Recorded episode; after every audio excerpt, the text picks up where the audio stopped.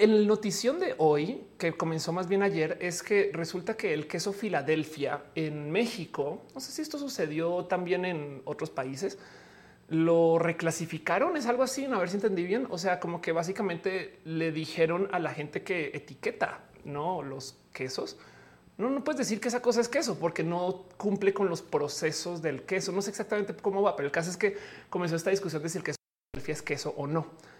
Motivo por el cual yo hoy en la mañana me desperté y me quedé pensando, miren, si el queso Filadelfia se quiere identificar como queso, ¿quién soy yo para juzgarlo y decirle no, Tú no puedes ser queso hasta que cumplas con estas reglas. Y así las cosas. Vamos a hacer show y démonos muchos abrazos y muchos cariños. Y ustedes avísenme cómo vamos sobre la marcha con esto de la calidad, porque estoy haciendo pruebas hoy.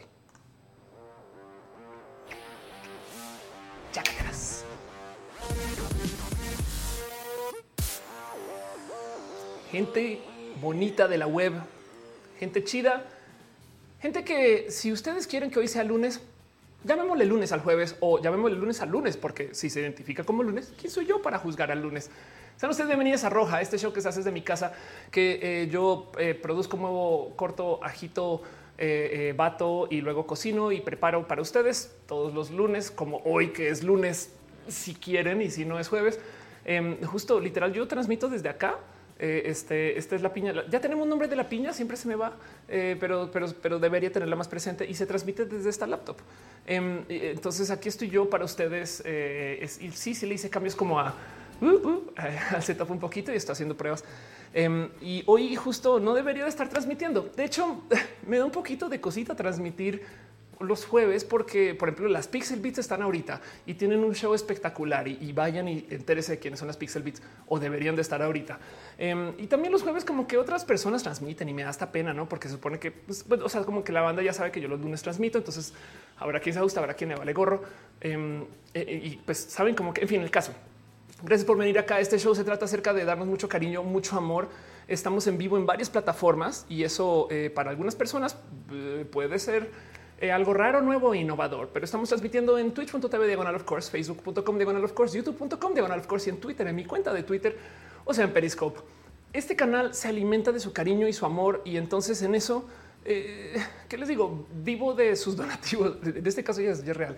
Pero además, eh, todo lo que reciba yo de donativos, tengo una promesa con ustedes de reinvertirlo sobre este show. Y por eso es que cambia el micro, por eso cambia la consola, las luces, la compu. Saben como que esto es un show en constante mejora em, y sucede justo porque ustedes lo permiten. De hecho, si les mostraron la cantidad de cosas que eh, he hecho en, en, los últimos dos años con este show, em, da para hacer ya un pequeño reality. Y entonces, eh, eh, nada, nos encontramos aquí justo para darnos mucho cariño, mucho amor. Quiero darle nomás un abrazo súper especial a la gente chida que me apoya en el Patreon, a Vallenita Gordita, Arturo Leana, Navarra, lógicamente Javier Tapia, Chocuevas, Aflicta, Ignis 13, Francisco Godínez, Jair Lima, Trini P y Ariel R. También un, pero así, abrazote lleno de amor y cariño para la gente que está suscrita en YouTube, para la gente que está suscrita en Facebook y para la gente que está suscrita en Twitch. Al cerrar el show les leo sus nombres, porque justo quiero que si voy a hacer este show de jueves, entonces que genuinamente sea tantito más conciso y en eso me gustaría entrar derecho a los temas eh, y, ténganlo por seguro que les tengo acá en el fondo de mi corazón y sí vamos a pasar lista, no se preocupen, porque la verdad es que si ustedes se suscriben a mi canal, eh, eh, me da hasta pena, pero gracias. y pues sí, justo en, eso aprecio mucho que nada, que vengan y nos demos cariño y pues para eso es el chat. Dice Aline, voy a hacer tarea pues no, ahí Ofelia dice, pues no, mi ciela, no puedes, puedes hacer la tarea mientras me escuchas. ¿Cómo le ves? Charlie Quinn dice, de que te conocíamos los lunes, gracias. Alan dice, la piña tiene nombre, escucho sugerencias. Ojo que no solo una piña, es una piña con sombrero y orejas de conejo. Este, eh, entonces la pregunta es si es un conejo o una piña, ustedes deciden. Pero bueno, eh, Matías dice, eh, ¿cómo hiciste tus plecas y la intro? Em, tengo mucha, mucha paciencia para esto del googleo. y entonces, entre chiste y chanza, me medio enseñé a hacer uso de Apple Motion y eh, este, de estas herramientas para editar video con animación. Ahora eh, compro muchos ítems, no? O sea, como que tipo los rayitos los compré y simplemente los animo, no este tipo de cosas. Y, con el tiempo le he ido mejorando sobre eso para yo hacer mis propias animaciones. Por eso algunas están bien paupérrimas y otras están muy buenas. Lo mismo eh, con toda la producción del show en general, pero yo trato de que sea algún día quizás amerite tener una producción ultra requete mega pro. Que no se les olvide que de nuevo yo estoy cambiando las escenas aquí. Es que voy a hablar con alguien, voy a grabar una serie para la tele. Uh, luego les cuento más de eso cuando pueda pero hablaba con esas personas y les decía, no, güey, es que yo hago mi maquillaje, mis luces, yo cambio las plecas, yo pongo mis temas, mis contenidos, hago mi guion y encima de eso yo transmito, yo viralizo, pongo en redes y para rematar conduzco el show y, eh, me explico como que ellos así de no tienes staff y yo pues sí. Mon dice que se debería llamar Piña Conejín. Calvitroca dice cómo suscribo al canal eh, de forma pro. Em, estás en YouTube, Calvitroca. Eh, ahí dice member, no? O sea, debajo del video hay dos botones. O sea, creo que es como unirte como member. No, no sé en español cómo esté. Y el otro, pues es el clásico de suscribir, el de la campanita y eso. Aimsahu dice es una piñeja. Me gusta piñeja. Me gusta piñeja. Yo la corte dice besos desde Irapuato, Guanajuato. Muchas gracias. Eh, Burguero dice este roja es un queso Filadelfia. Exacto. Este roja no existe. Este es un roja que no es roja. Este roja este se puso a andar, eh, eh, como decía en Twitter, es un roja de pastel, pero el pastel tiene sabor de queso Filadelfia, pero no es sabor de queso Filadelfia, es sabor tipo queso Filadelfia. Yo creo que más falso que eso no se puede, pero bueno, dice Iván eh, Guerrero, ¿qué cámaras usas para transmitir? Allá mismo estoy viendo una Sony Alpha y acá tengo una, eh, también es una Sony, es una Handicam que está muy bonito porque son las mismas que uso para grabar este, lo que yo publico en el canal. Pero bueno, en fin, y son y hago mi propio show con juegos de azar y banderas. Exacto. Em, y, Matías, igual y sabes que Matías te recomiendo, puede que te interese. Eh, asómate por Envato, el Envato Market, por ejemplo, vende plecas. O sea, puedes buscar plecas de no, en fin, te puede llamar la atención así. Ayer dice que es un roja Filadelfia. Exacto. Hígado, eh, perdón, Hidalgo Mendoza dice llegué tarde. Hígado. Eh, Iván Guerrero dice gracias. Em, y dice Estefanía que le gusta el tweet del queso. Muchas gracias. Cadmel dice: ¿Viste el tema de los quesos y los lácteos? Sí, sí, sí. Justo por eso estaba hablando de que este es un roja, eh, un roja Filadelfia. Suriel dice: Llegas a mi mejor momento. Estoy pintando mi depa. Va a estar increíble tenerte de foto o de fondo. Foto de fondo. Bueno, es un piñejo. Me da mucha ternura el, piñejo eh, o, el piñeje. Eh, para que no tenga género marcado. Em, dice Danija, eh, no va el movimiento Maps, todo LGBT menos el otro. Fuera de eso, Ophelia, eres no va el movimiento Maps todo. Eh, eh, no, ese, movimiento es falso, es, puro troleo. Eh, si, estás hablando del movimiento, pero bueno, Seji dice no era el queso Filadelfia normal, era una versión del queso amarillo de la misma marca. ya ven cómo es Twitter. O sea, ni siquiera el queso Filadelfia y el queso Filadelfia se volvió meme. Yo creo que algún community manager ahí se metió un golazo. También la ley aplica para los otros quesos que no estaban 100% conformados por leche. Ándale. Uriel dice eh, amo los espejos. Este, eh, ¿por qué me estaría feo eso? Morgan dice piñas, piñas, piñas, piñas. Sale dice te cortaste las uñas. Eh, sí, he estado nomás eh, jugando un poquito con mis uñas de vez en cuando, pero bueno, piñoneja. Ándale. Y dice Rick Alvarado. Y si yo me identifico como un queso Filadelfia, pues entonces estás perfecto para este show, porque em, hoy quiero hablar de un tema que me, me crucé una cosa que se me atravesó por encima y que luego, como todo aquello que me llama el ojito, de repente digo, ay, a poco.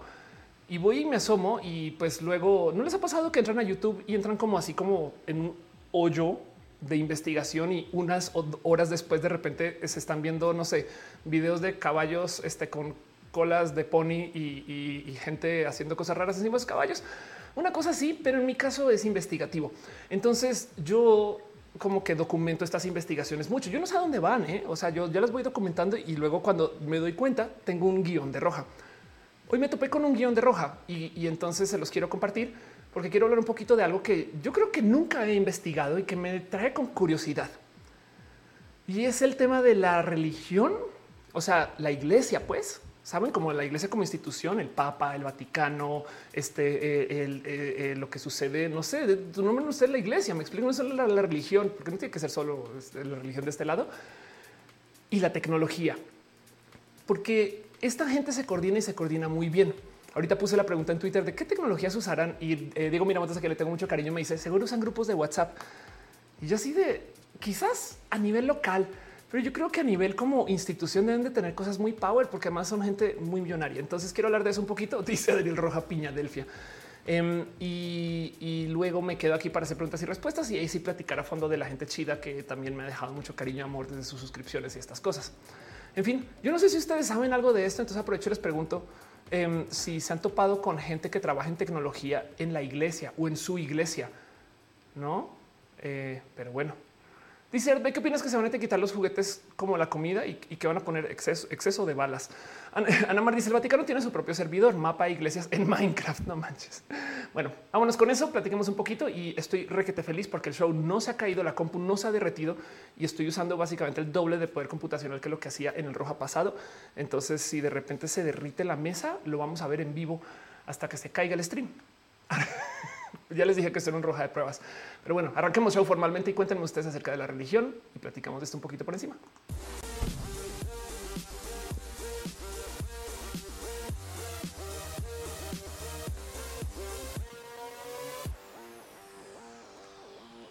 Dice Sanda Bella, eh, el Pro Presenter eh, es lo in en las iglesias cristianas. Wow. Eh, Sí, ¿eh? como que, bueno, si algo que puedo decir acerca de todos los usos de tecnología, no solo tiene que ser la iglesia, que no me deja de impresionar, es como nadie o casi nadie que esté proyectando algo en un espacio público paga licencias de Windows. en una época tenía un álbum como para Tumblr, o sea, para que vean lo viejo que es, de, de eh, justo mensajes de eh, activa Windows, pero como así como en una vaya de 80 metros por 200 metros, saben como que es, de, es activa Windows, en fin.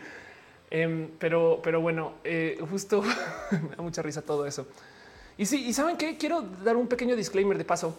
Em, yo no respondo a ninguna religión, soy atea. De hecho, por esto de haber hecho mi cambio de nombre, eh, también automáticamente hice una apóstata. Entonces, técnicamente yo no, estoy, no tengo afiliación con iglesia y tampoco como creencia, pero sí creo que la, eh, la diversidad sí tiene que tener religión. Saben como que no, no estoy en contra de no quiero asociar que automáticamente religión igual a persona odiante. Más bien los odiantes encuentran mucho descanso en la religión. Ese es otro tema.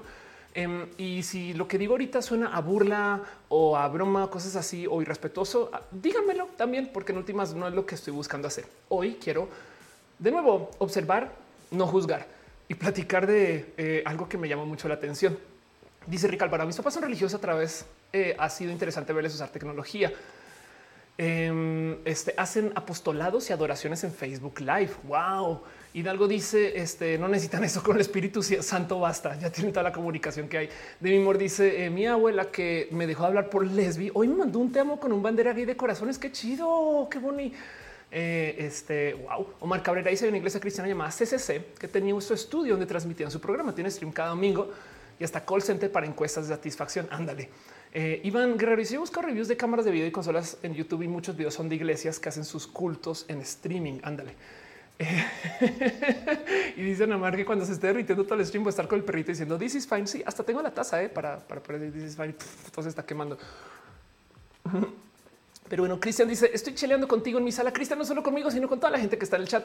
Este démonos eh, si, si tienen ustedes una chela en mano, eh, este, alcémosla para Cristian. Em, pero bueno, eh, y Axel dice: Yo no soy creyente, pero soy bien fan de la mitología cristiana. Sí, un poco sí. Y dice Mónica Gavilanes: Mi mamá ve misa online. Daniel Cardone dice que es una apóstata. Cuando tú naces, si tienes padres religiosos, es muy probable que te hayan bautizado. Y el bautizo, ahí donde lo ven, es de donde salen los números de creyentes o de eh, eh, cuál sería el tema acá de bueno, de, cuando la iglesia dice tenemos a tantas personas o nuestros rangos, lo que están diciendo es el número de actas de bautizo. Eh, no siempre, feligreses quizás cuando dicen tenemos a tantos feligreses y en eso pues mucha gente se bautizó y le vale gorro la iglesia, no es como que yo a mí me bautizaron, pero yo soy la más atea de las ateas, ateísima de los ateos. ¿no? Y entonces el proceso de apóstata es literal ir a tu iglesia donde te bautizaron de paso, suele ser así, y pedir que te den de baja. Em, es, meramente simbólico. La verdad es que eh, en últimas muchas veces sí arrastran sus pies y no lo hacen. Es complejo. Hay gente que, igual lo va a encontrar muy fácil, otras personas lo encuentran muy difícil. Pero el proceso de apóstata, que pasa, está hablando del proceso, esto es este eh, católicos, apostólicos, romanos, me explico. O sea, si ustedes vienen de otra creencia, puede que sea otra cosa. Em, como yo cambié mi nombre, entonces técnicamente mi documento de bautizo no es válido, por consecuencia estoy autoapostatada. Pero bueno, lo digo porque eh, quiero dejar en claro que estoy hablando de un tema que es una historia que no es mía, pero que me gusta observar porque estamos hablando de la tecnología y quiero en lo máximo no juzgar.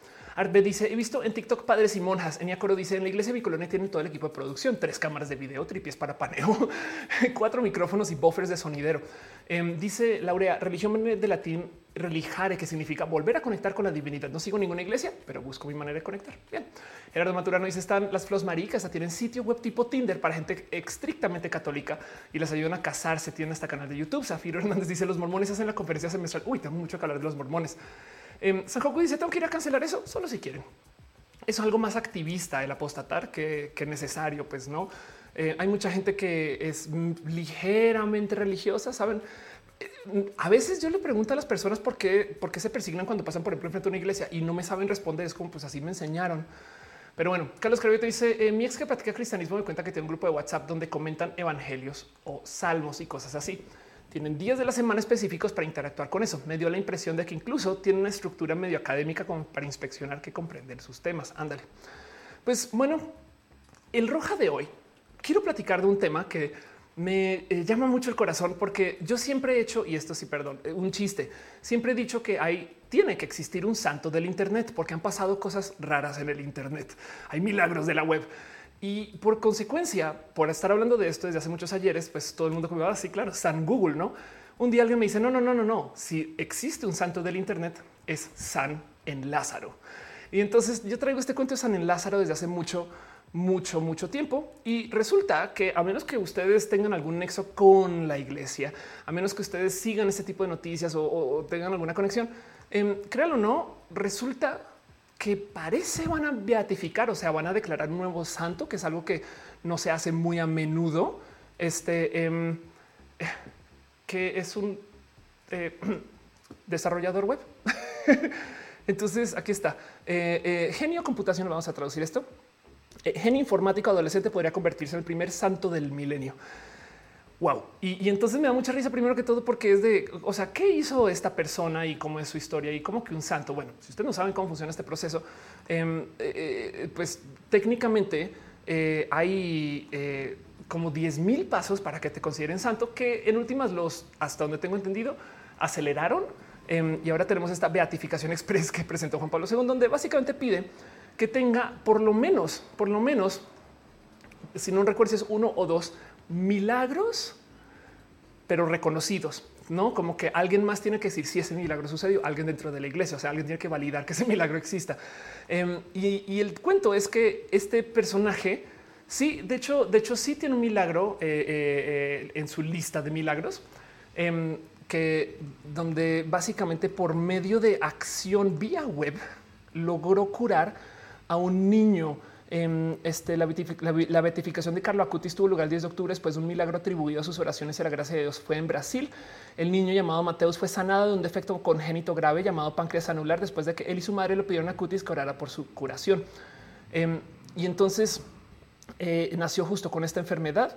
Y, resulta que en el momento en el que eh, se entera este chamaquín programador, eh, que de paso ya no vive, eh, el, eh, el, Carlo Acutis, em, pues reza por este chiquito y mágicamente lo cura, pero él se enteró del rezo vía, vía el Internet. Y entonces también vía el Internet se crea este como culto de cómo Carlo Acutis sí curó a un niño. Y, de hecho, por aquí está acá abajo, 12 eh, de octubre, siete años después de la muerte de Carlo, un niño afectado por la malformación congénita cuando le tocó tocar la imagen del futuro bendito expresó un deseo singular como, como una oración. Em, y de camino a casa, eh, eh, saliendo de una misa, Mateus le dice a su madre que ya estaba curado. En casa pidió papas fritas, arroz, frijoles y bistec, las comidas favoritas de sus hermanos.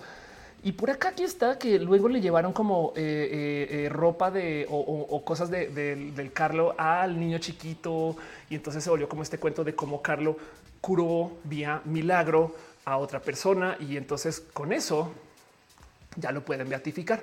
Y ojo, porque lo que me interesa de toda esta nota es que hay muy pocos santos de, época moderna. Pues sí, hay una lista de gente inmensa que ha sido eh, acercándose, creo que, creo que eh, eh, este, bendecida, pero la lista de santos de este siglo, si quieren verlo, el siglo pasado, son nada. Juan Pablo II, em, que pues fue el Papa. Luego Leonela Sgorbati, quien de hecho fue mártir. Entonces su milagro fue que fue mártir. Me explico, no fue ninguna acción en particular de algo que hizo, pero fue el cómo se llevó. y quien la, eh, beatificaron. Esto fue en el 2006, murió en el 2006 y luego Carlo Acutis en el 2006 también.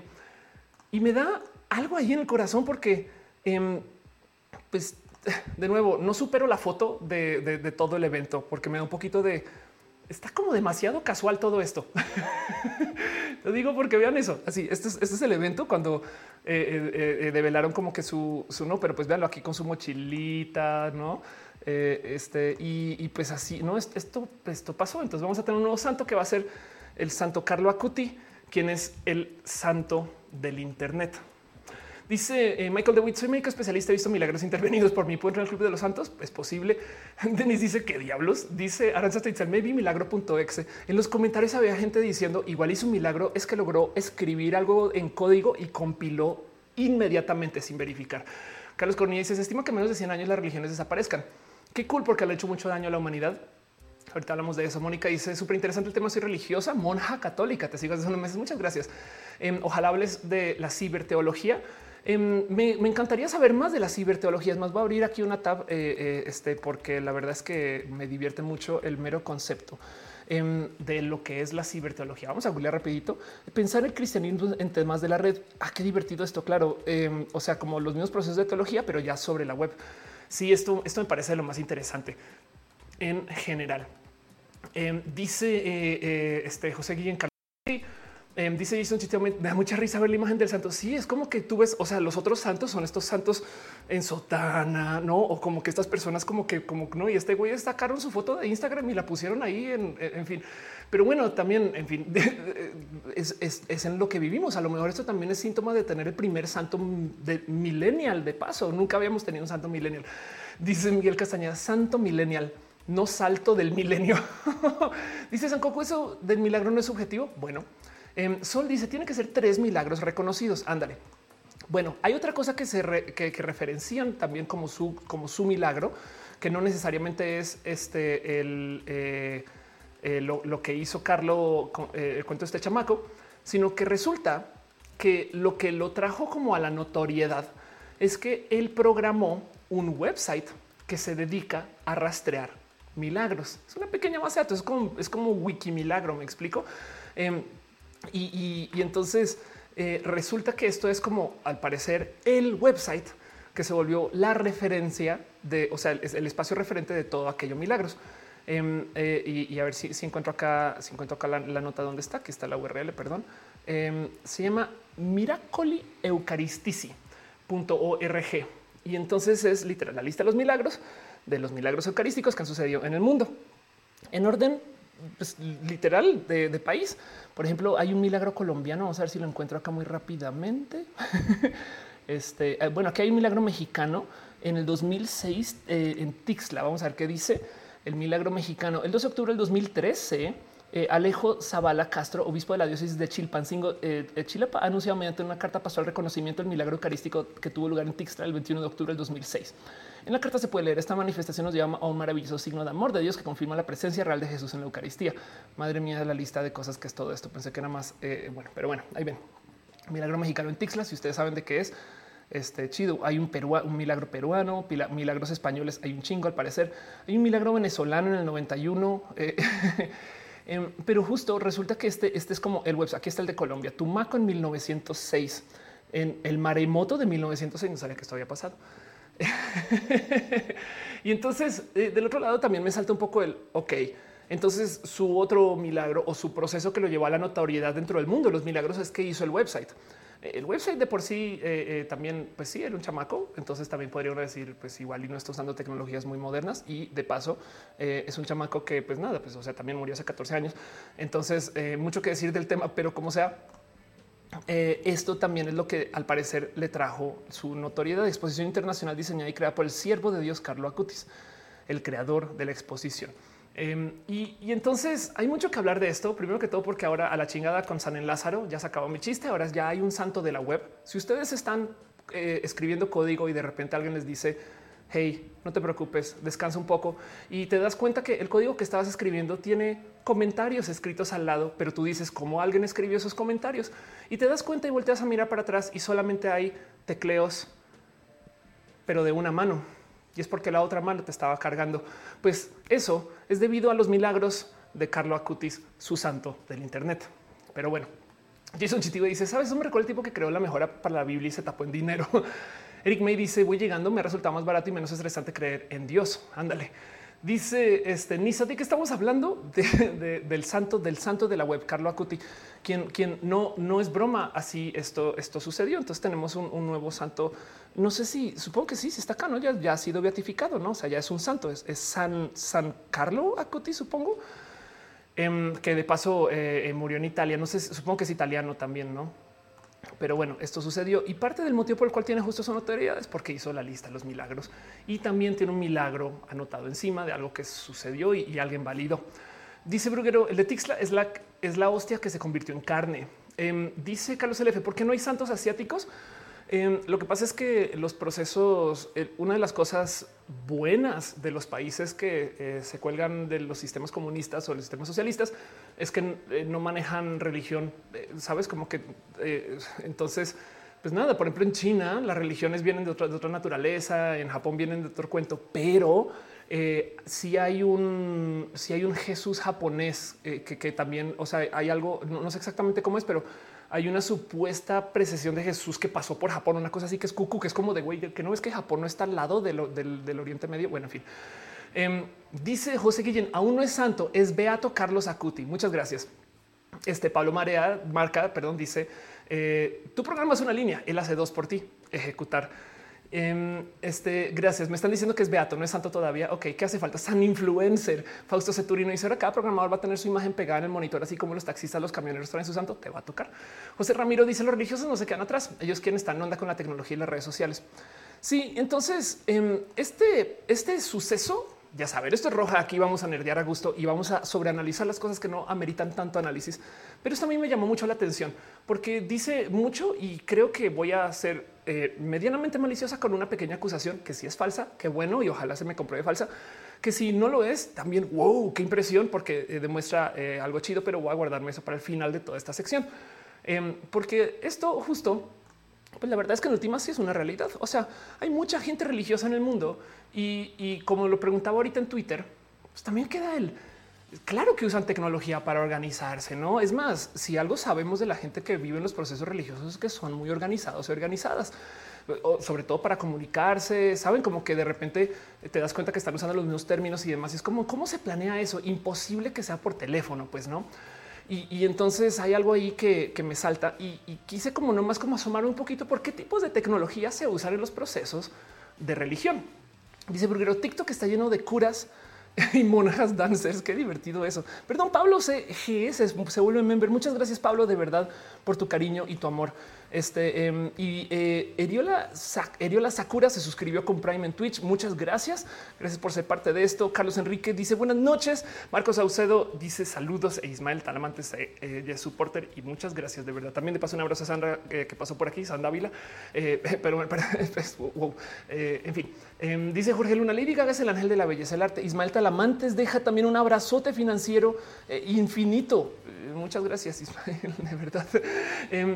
Michael DeWitt dice falta certificar tres milagros para ser santos estudiados por la Congregación Vaticana para las causas de los santos o hacer el website que dice quién hizo los milagros y añadir una entrada. Mentiras, mentiras, mentiras.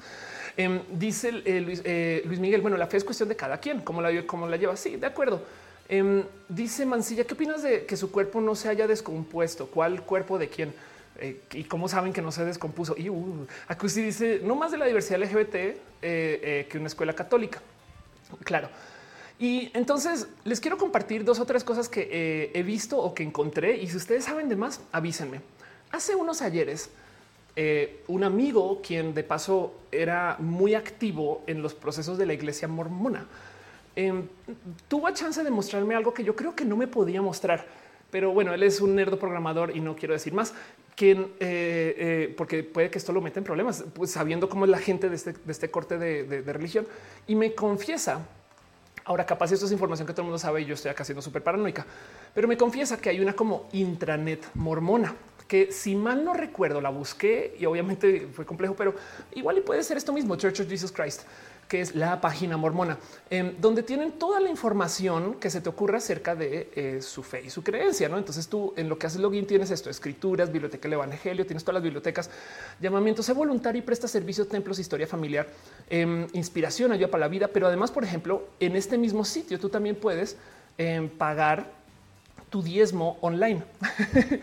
Eh, eh, y tú puedes de hecho hacer este cálculo de cuánto deberías estar pagando, cómo, cuándo y, hasta te lo calcula alrededor de tus procesos de impuestos. En, supongo que esto solo en Estados Unidos. Em, y recuerdo como me lo mostraba en su momento él, que él podía encontrar gente de su fe en, cualquier ciudad casi, no como que él no era de la Ciudad de México. Entonces cuando llegó acá era literal, abrió la intranet mormona. Em, y entonces ahí eh, ya sabía dónde podía haber chambas o dónde podía conectarse con alguien que le podía conectar alguien que tuviera chambas. Y todo esto sucedía online y de paso era global, no como que él también decía, bueno, igual puedo tomar un freelance de alguien que esté ahorita en Alemania y le estoy ayudando porque pues de todos modos sigue siendo alguien dentro de la iglesia, no? Que me parece muy, muy, muy bonito. No sé si es este website en particular, pero no se me olvida que me hace mind blown y esto cuando me lo mostró ya, ya tiene más de 10 años. Entonces fue como de claro, por supuesto que tienen una cosa así, una como red social interna. Em, Javier Bermúdez dice el cuerpo del beato está expuesto y está conservado en su, totalidad. Esto sin haberle hecho nada para preservarlo. Uno de los milagros del beato es que su cuerpo exhumado sigue intacto. Wow. Eh, Crisis Moon dice todo tiene una explicación lógica científica. Mancilla dice los milagros de Carlos fue que eh, cuando lo sacan de su tumba su cuerpo seguía intacto. Igual era cyborg porque era programador. Estoy haciendo chistes ya, no? Ángel, perdón, disculpas. Em, Ángel eh, Michael Boria dice eh, lo tiene una urna y no está descompuesto. Eso aquí dice: me sale publicidad del libro de Mormón en YouTube. Dice Iván, yo soy mormón. Igual, Iván, si, si, me puedes corroborar esto o si sin querer ahorita le puse una, eh, o sea, dije cosas que no debería decir, no sé. Dice Emma Marquina, una bandera como esa la, encuentras en Amazon. Busca Progress LGBT. Isabel Cristina dice el tema con Carlos. Según entiendes que sí se descompuso, pero lo modificaron. wow, qué locura. Yo me enteré de esto literal ayer. Entonces, como que wow, qué locura que todo el mundo sepa. Em, Daniel dice busca el cuerpo de ese santo. Lo tienen exhibido. Busca. Uy, no, no quiero buscar cuerpos. ¿Qué les pasa? Daniel dice: Tengo compas bien allegados a la iglesia y compartían videos donde dicen que él juega Play Minecraft, la iglesia colgándose para atraer jóvenes. Digo, la bandera dice: em, eh, Si me parezco a Dualipa, muchas gracias. eh, qué bonito. Dualipa es una persona muy bonita. Eh, pero bueno, y dice Carlos: si el Internet absorbe la iglesia, ¿dónde van a ir los que se retuercen en las misas? Bruguero dice: Está en una urna sellada sin oxígeno y a lo mejor por eso nos ha descompuesto. Alejandro dice: La mayoría de aquí no somos religiosos, pero sabemos que la iglesia religión es un tema bien interesante. Qué chido. Pues bueno, otra cosa, por ejemplo, que eh, vale la pena mencionar, que nunca se les olvide, eh, que eh, la gente, si les quieren decir religión o no, ahí verán ustedes, pero que la gente de em, la iglesia de la cienciología hacen uso de todo tipo de tecnología, pero todo tipo de tecnología. Digo, de entrada tienen este cuento de las dianéticas, no? Entonces, cómo las, cómo es, tienen que eh, eh, eh, medir. hay una medida que toman cuando supuestamente hablas con ellos, algo así. Em, pero como sea, pues viene de la tecnología igual. Entonces tienen todo tipo como de raros usos de la tecnología que, por ejemplo, y espero no arruinarles nada a nadie, pero no sé si ustedes sabían que em, Neopets era una cosa de cientólogos. Ahora no lo no se lo inventaron, sino que literal lo compraron y, hay varias historias de esto. Hay un chingo de documentales de cómo los, creadores de No Pets, como que comenzando, básicamente llegó la iglesia de la cienciología y les dijo: hay tantos, no sé cuántos millones de yenes eh, eh, líquidos por día por segundo. Y todo Neopia básicamente era un espacio para hacer comunicación de la cienciología. Eh, que, hay medio se habla de cómo si había, luego hay esta discusión que no, y luego que cambian algunos pets y estas cosas. Pero pues de nuevo es es un uso de tecnología puesto detrás de una iglesia, ¿no? Pablo Marca dice, todos nos levantaron mañana y nuestro PC no va a iniciar pantalla azul para todas. Y todos, en ese caso, le rezas al beato, este, eh, eh, eh, este, al, beato, caray, de la web, al beato Acuti, perdón, gracias, me tocó buscarlo. Me dice, tenía entendido que la iglesia estaba en contra del Internet por ser del diablo. Zafiro Hernández dice para los mormones la única información que no es pública son las direcciones y datos muy personales, pero desde hace años ya hay un montón de información y apps abiertas para todos. Muchas gracias. Josh Brooks dice eras mini roja. Esto yo creo que sí. Ángel Michael Borea dice yo tengo entendido que la cienciología tiene como eslogan dame tu dinerita. Eh, Carlos LF dice ahora habrá exorcismos por Zoom. eh, Aranza Tzeitzel dice está muy loco lo de Neopets. Sí está loquísimo eso. Eh. Lo pueden buscar. Es, una, es una rara historia. Eh. Eh, luego también, por ejemplo, usos de tecnologías. Eh, hay todo tipo. Este es uno, pero me encontré como 50 de estos. Em, hay todo tipo de websites donde tú puedes literal pedir rezos. Entonces, eh, tú puedes decir, no, pues es que mi abuelita está, mi mamá va, yo voy a hacer el examen mañana y tú puedes poner a gente a rezar por ti. Oren por mí, por mi prometido, para que podamos solucionar los problemas de nuestra relación, para que podamos tener una mejor comunicación. Así eh, tú multiplicas tu capacidad de oración, lo cual me parece entretenido de que exista en general, no? Porque no solo es tú rezándole a Dios, sino entonces contratas a un grupo de otras personas oradoras para que amplifiquen tu mensaje o algo así, no? Em, Dice eh, Patata Sapiens, vos no ganas dinero acá, acá gano dinero, por supuesto, así de esto vivo. Charlie Quinn dice con todo esto me acordé de eh, la del fopoyesis, boda cristiana para un matrimonio a dos personas del mismo sexo. Wow. Alondra Ruiz dice, me pregunto si en un futuro habrá también un beato para la deep web. Bueno, eh, prontamente, quién sabe. Dice Caro, pago bono multiplicador de rezo alto ahí, jugador, con mi tarjeta multiplicadora, duplico mis rezos en línea. Marcos dice, cobran por los rezos en línea. No, en este caso al parecer es simplemente gente que, eh, eh, nada, eh, o sea, yo acabo de decir orar por esto y listo y ya. Entonces acá te cuenta, eso ha sido rezado cuatro veces, orado por tres veces, rezado, rezo cinco veces, ¿no? Em, y hay de todo, ¿no? me quiero curar de esta tinnitus. La verdad es que estas historias también son un poquito, son rudas, o sea, que, que hayan llegado acá. Y de nuevo, son lo que estoy tratando de resumir acá son usos de la tecnología por parte de la gente que está en iglesia, que, que, que tienen que estar organizados. Simón Sánchez deja un abrazo financiero. Muchas gracias. Dice eh, qué es esto, Suecia. Em, visuales dice que eso le eh, de DOS a Dios con todos rezando. Bueno, que de paso, por supuesto que este proceso de hacer uso de muchas personas para multiplicar tus oraciones o tus rezos también tiene una carga política. Y esto sí es una noticia un poquito más vieja. Si sí existe el equipo de oración eh, presidencial estadounidense, el Presidential Prayer Team.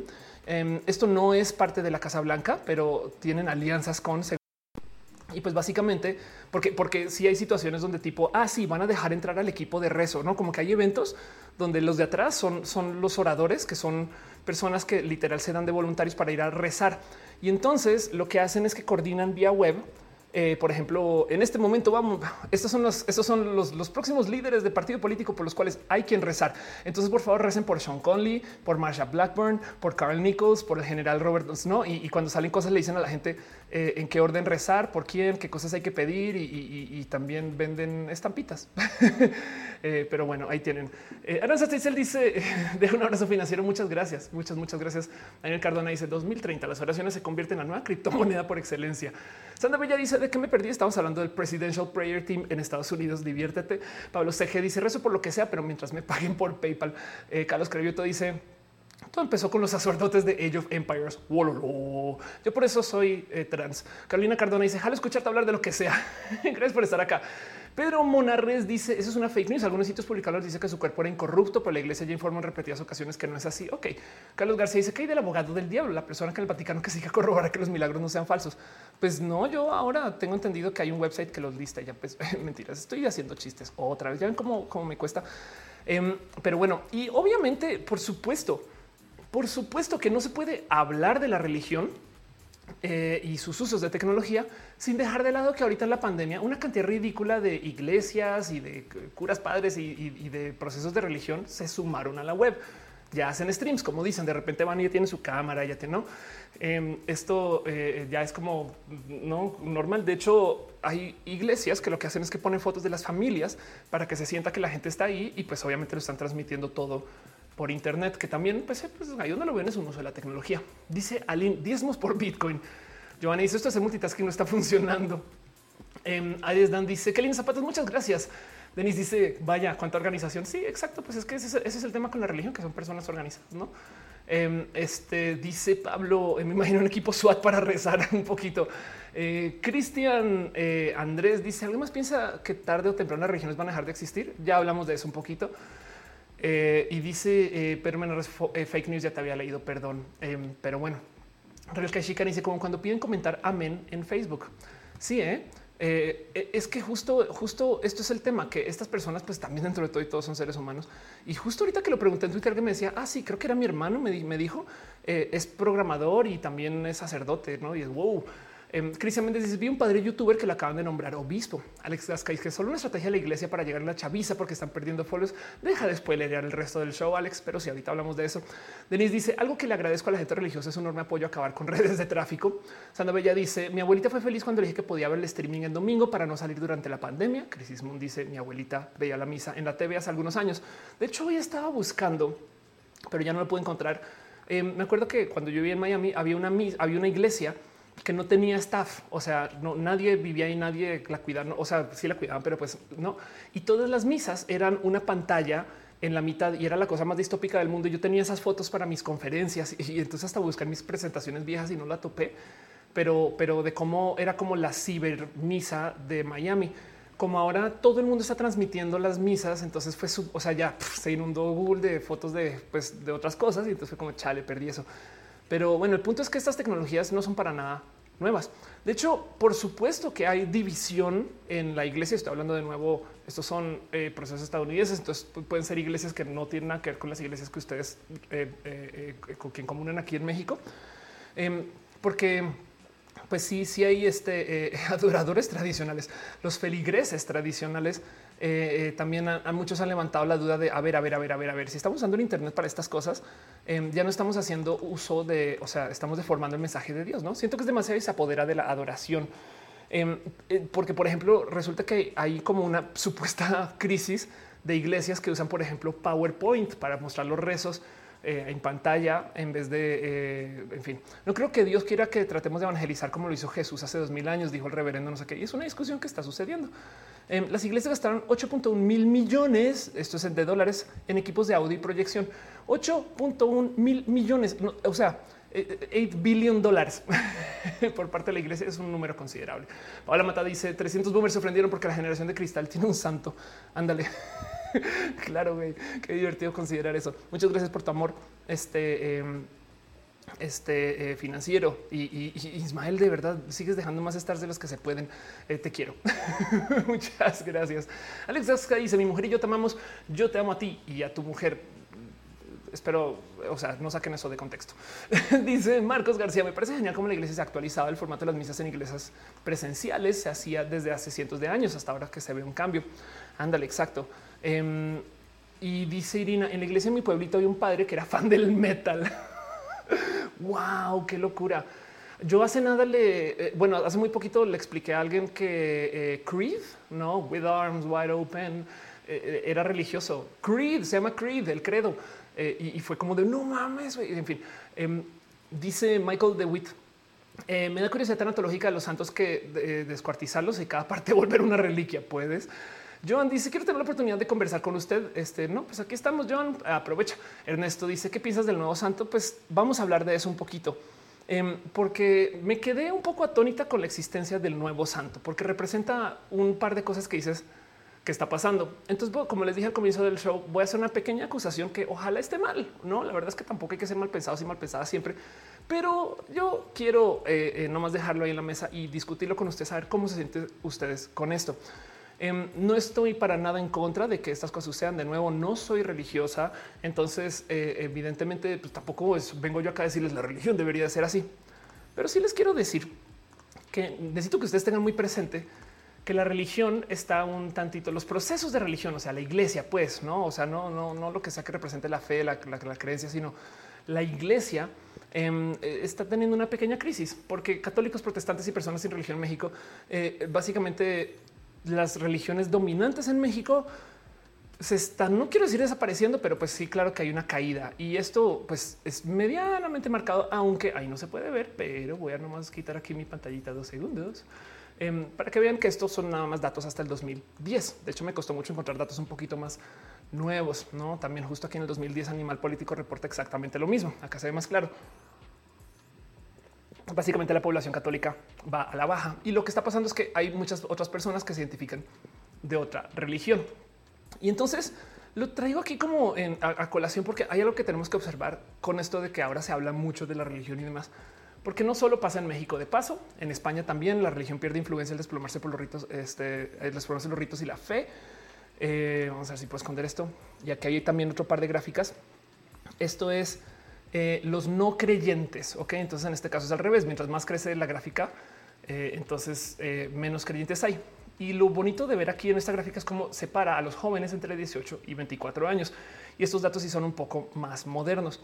Entonces sí, la verdad es que ahora hay mucha más gente que es no creyente. y entonces quiero que recuerden eso.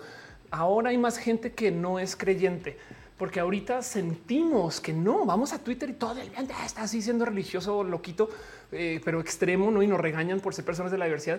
Y de repente vemos que partido político, no sé qué religioso hizo algo y de repente vemos que partido político religioso, no? Y es como de güey, pero la iglesia llegó a todos lados.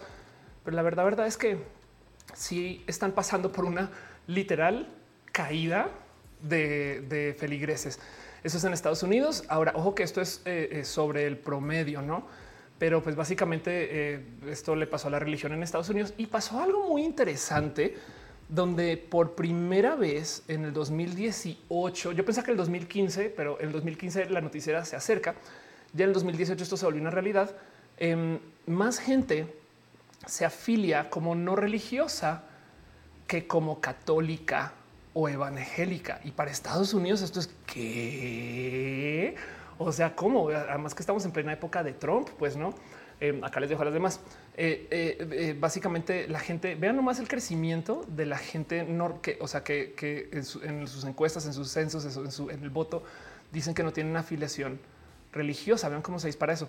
Em, y entonces justo así está la nota. Ya hay igual cantidad de americanos que dicen que no tienen religión, como hay evangélicos y católicos. Ahora, aquí está, ¿no? La misma gráfica básicamente pero, pero pues esto es lo que ha estado pasando. Ahora, ¿cuándo comenzó a pasar esto? Pues en estos noventas, dos miles, este pico ahorita, ¿no? Que viene. Y entonces esto en Estados Unidos, digo, aquí es cuando está más marcado, porque de nuevo en España pues sucede, no la gente es cada vez menos creyente y en México también está pasando esto, no? En México básicamente estamos pasando por eh, una como un desapego a la religión. Oh, perdón, puse la pleca por accidente. Entonces eh, esto, esto quiero que lo tengan presente porque eh, hay millones de motivos por los cuales lo podemos explicar. Hay mucha gente que yo conozco que de nuevo son religiosos en piloto automático. O sea, que como que saben que tienen que ser parte del proceso religioso. O sea, me va a casar, pero eh, de hecho eh, esa nota española creo que topa que ya menos del 20% de los matrimonios españoles son por la iglesia. este, o sea, es un cambio total de lo que tenemos como en mente, ¿no? Dice Darwinismo, todavía existen los partidos políticos religiosos, por supuesto, vive el pez. Crisis Moon dice cuáles son los parámetros para medir quién es santo o virgen. los milagros que cumpla. Em, Ángel Michael por dice lo que es que los protestantes y católicos se tiran como si fueran muy contrarios cuando son similares y ahora el mismo Dios. Y, para ese chiste puedes hablar de muchas otras religiones abramánicas que, pues, en fin, pero no quiero tener esa discusión ahorita. Uriel Montes dice, y si es como la gente LGBT que siempre ha habido, pero ahora dicen ser ateos y agnósticos, puede ser. Em, mucha gente justo me ha, dado ese comentario para otras cosas, de cómo igual y por ejemplo los grandes artistas eh, religiosos simplemente estaban, o sea, está hablando, o sea, 1600, 1700, no más, más que ser religiosos era que la iglesia era el único espacio que contrataba a artistas así y les daba un lugar y tenía esa capacidad de darles difusión. Entonces no es como que sean las voces de la religión porque son religiosos, sino que más bien era como decir, sí, este yo muy católico. ¿eh? Irina dice: Yo soy creyente, pero a mi forma. De hecho, el mismo día que me confirmé fue mi despedida de las filas católicas. Se me hizo absurdo tanta ceremonia nomás para decir sí, sí creo. Ándale. Daniel Alejandro Colunga dice que en Guadalajara, en la catedral, tenemos los huesos de una mano y la sangre ionizada de una niña santa. wow, ¿por qué ionizaron la sangre de una pobre niña santa? Eh, qué raro suena eso. Aranza dice: Yo era muy religiosa hasta que empecé a ver muchas cosas que no me gustan de la iglesia católica. Sí, eh, en cuanto a, mi afiliación y mi ateísmo, Em, yo tuve una serie de encuentros con mucha gente que me decía que yo soy abominación solo por existir y que Dios me hizo así. Y entonces yo en algún momento decidí, yo no quiero creer que a mí me hicieron para ser odiada.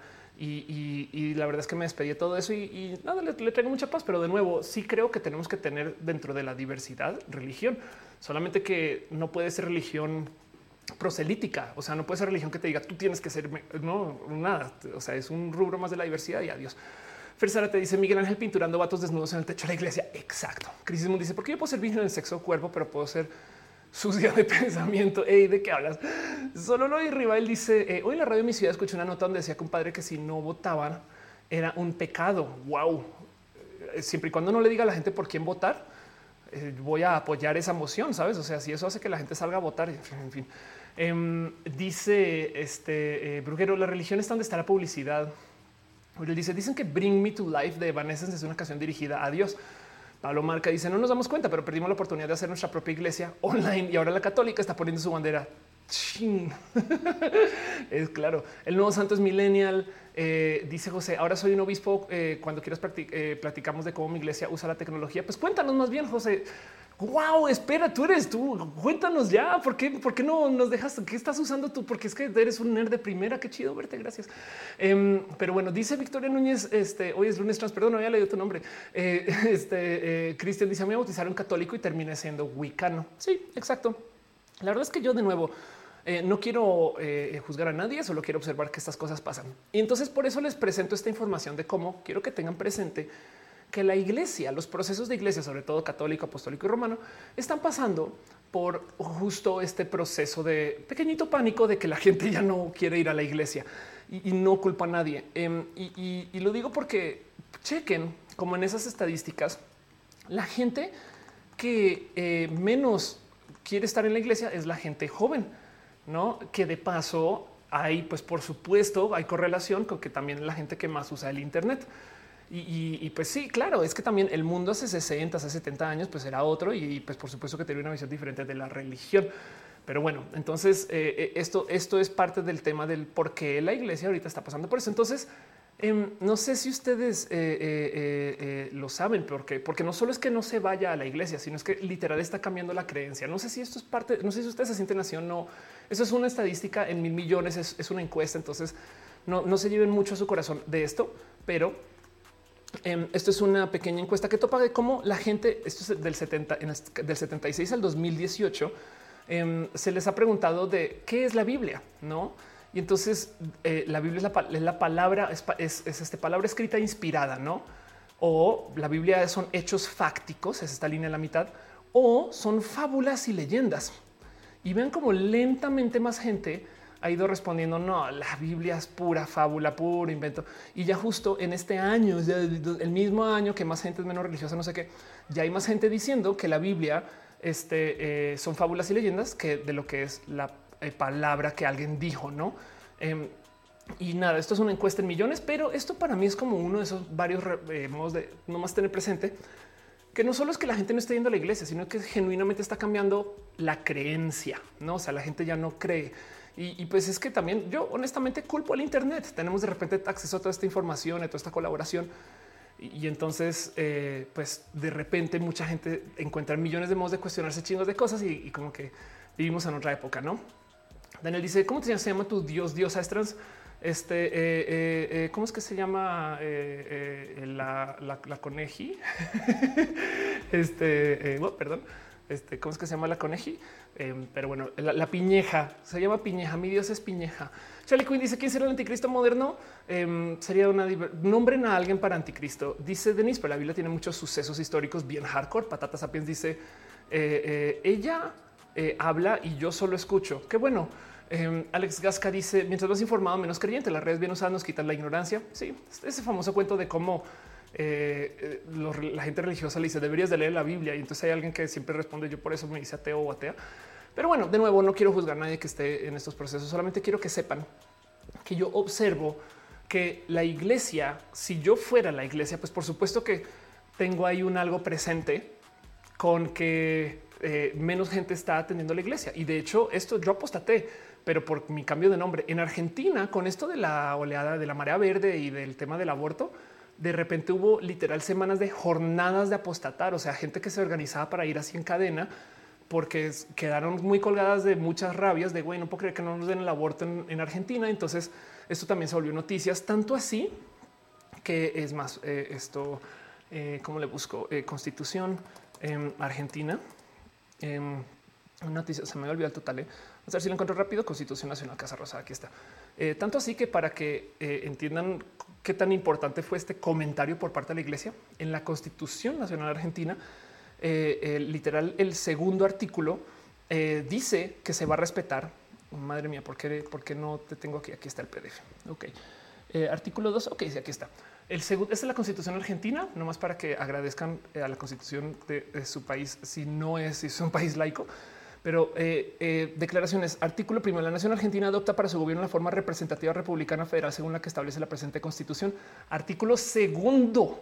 El gobierno federal sostiene el culto católico apostólico romano. Entiéndase. Las reglas del juego argentino, llegamos a casa, puse la caja, Monopolio, Catán, Argentina. ¿Por qué no jugamos Argentina? Listo, perfecto. Oye, ¿qué dice el manual? Primer manual, pum, no así, primera, primera regla. Ok, este juego se juega de modo de eh, eh, modo representativo republicano federal. Ok, segunda regla y tienen que ser religiosos. no mames, güey. Este, eh, como que es impresionante que esto suceda. Pues obviamente, imagínense si, si hasta en la constitución argentina está esto. Tanta gente fue a apostatar después del tema de la marea verde que recuerdo ver una nota que presenta aquí en roja que no tengo aquí para mostrar, donde la iglesia se le decía: Saben que miren, preferimos no, no, no ser como eh, tan atados al gobierno, si quiere decir que las decisiones de gobierno van a afectar que la gente se quiera alejar de la iglesia. y entonces creo que un momento donde literal devolvieron dinero, imagínense. En fin, em, esto, esto en Argentina, pues, pero el punto es que si tú como iglesia, si tú como proceso de religión estás viendo que se va la gente, pues, ¿qué vas a hacer? Obviamente, obviamente que vas a buscar cómo evitar que eso suceda. Así que muchas personas me lo han dicho. De hecho, tengo un comentario en mi canal que alguien me dice, Ophelia, ¿cómo puedes ser tan optimista si no ves que la ultraderecha se tomó todo y que ahora todo el mundo quiere ser religioso y no sé qué? Y, es que sí es verdad. De nuevo, si te asomas, parecería que por todos lados hay como extra gente religiosa. La verdad es que estadísticamente hablando no sucede así, sobre todo entre la gente joven. Lo que sí cambió es que la iglesia está invirtiendo como nunca. No solo la iglesia, las iglesias están invirtiendo como nunca en marketing.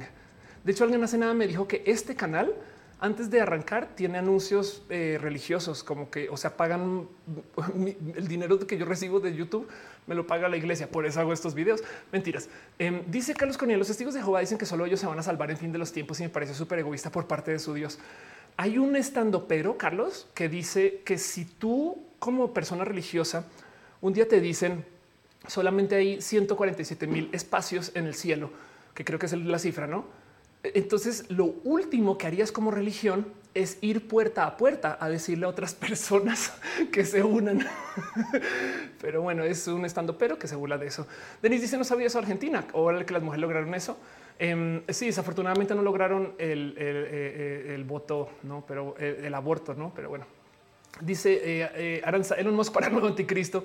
David Chávez de expansión laica de Argentina se vende por separado. Dos en punto dice es un roja clandestino o cambiaste horario. Es un roja clandestino, es un rosa, es otra cosa. Eh, dice funciona como cualquier negocio. Apostasia mexicana dice nosotros llevamos una campaña de apostasia en como una forma de protesta efectiva. Por favor, gente, vayan. Este eh, eh, eh, aquí está, perdón, aquí está. Aposta, vayan allá, hablen con apostasia mexicana y, gracias por venir aquí a comentar. Wow, qué cool. sí, justo. Yo creo mucho que es muy necesario poderse, poderse dar de baja. No, o sea, si ustedes no son creyentes, en fin, em, Eduardo Castaño dice por qué ha trascendido la religión católica por dos mil años? Pues porque, pues porque hacía el, hacía el imbalance. Eh, Jonathan dice por qué lo beatificaron, qué milagro hizo. Al parecer hubo un niño en Brasil que se curó y otra persona dentro de la iglesia lo ratificó como válido.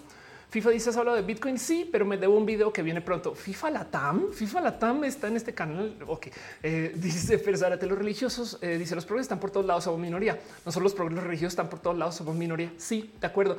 De hecho, eso es un problema que estamos viviendo porque vivimos en la época de la burbuja de la información. Eh, en fin, em, dice Jonti, aquí en Estados Unidos, en Winston hay una iglesia muy bonita donde el pastor es gay, los pensamientos son muy progres, son personas muy chidas. Exacto. José Moreno le gusta mis tacones. Muchas gracias, Sergio González. Y son 144 mil los que irán al cielo y el resto vivirán la tierra como un paraíso. Órales.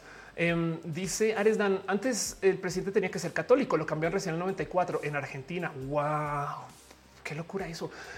Pero bueno, Garra dice qué pasará cuando la iglesia pierda tantos usuarios que vayan eh, presencialmente a las catedrales y que ya no se le dé tanto financiamiento. Pues eso es el problema. De hecho, entonces para atar mi acusación religiosa de este atea horrible come bebés. Em, yo descubrí, nomás asomándome, que eh, resulta que hay eh, todo tipo de inversión en marketing por parte de la iglesia que es muy reciente. Entiéndase. Por ejemplo, vean esta nota. em, el Vaticano contrató una agencia digital para trabajar en las comunicaciones después de que el Papa Francisco pidiera una reforma. Y entonces tienen una nueva estrategia digital. Esto es del 2018 a finales, creo, 2018 a comienzos, perdón. Y entonces justo van a tener Vatican News, que ya existe. Eh, fue cuando se acuerdan que el Papa de repente se volvió tuitero, eh, todo esto, ¿no? Y, es parte de su nueva estrategia digital. Eh, y, es entonces ya saben cómo funcionan las agencias también de comunicación digital. Son, son, o sea, este cuento de que no, el Papa nuevo tiene, es, es, todo chavo y hace cosas, pues sí, un poco, pero también del otro lado hay marketing detrás de esto, saben? Em, y lo digo porque, por ejemplo, el Papa Francisco famosamente hace muchos ayeres comentó que la gente trans es tan peligrosa para el orden de la creación de la humanidad como las bombas nucleares. Yo digo esto en mi stand up porque luego digo ya quisiera yo comandar el respeto de una bomba nuclear y no sucede, no? Pero em, eh, lo di y al mismo tiempo que este papa dijo eso y lo publicó en un libro y demás, no sé qué, la gente dice no, no, no, este es el papa progre, el que sí quiere a la gente LGBT. Dice no mames. Em, y tanto así que hay mucha gente que sí ha documentado eh, el éxito de su estrategia en redes sociales. Se convirtió en una sorprendente historia de éxito y esto son como cosas, saben, como de eh, cómo funciona, cuánta gente conecta, cómo en Twitter la gente les escribe, le responde, en fin. Y no solo esto, sino todas estas como raras actividades de cosas de jóvenes y chavos. Así que quiero atar los cabos innecesariamente. Nadie me pidió que hiciera esto. Entonces aquí hay un potencial sesgo. Y si esto les parece injusto, eh, avísenme también, no? Em, pero eh, siento yo que igual, si tu agencia digital de repente te dice, güey, es que tienes que conectar con la gente joven, pues haría sentido que de la nada, cuando nadie se lo esperaba, casual, después de como creo que fue 40 años de tener el último santo beatificado, digan, ¿sabes qué? ¿Por qué no beatificamos a un programador? ¿Saben? Si esto resulta ser verdad, wow por su estrategia digital. Si esto resulta ser falso, pues qué chido, porque quiere decir que no hay mala intención.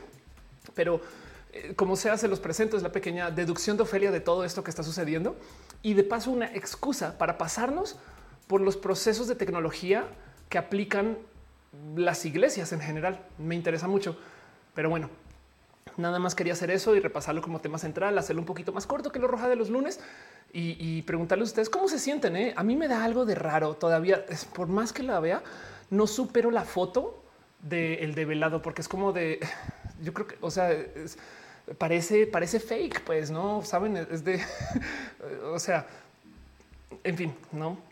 wow, eh, vean, de hecho, de hecho, esto pasó ahorita porque, eh, eh, en fin, no como que parece, parece meme, pues no, pero no es verdad. Sí, ahí está el Carlos Acuti y es así las cosas ahorita. Cierro el tema, leo sus opiniones de esto.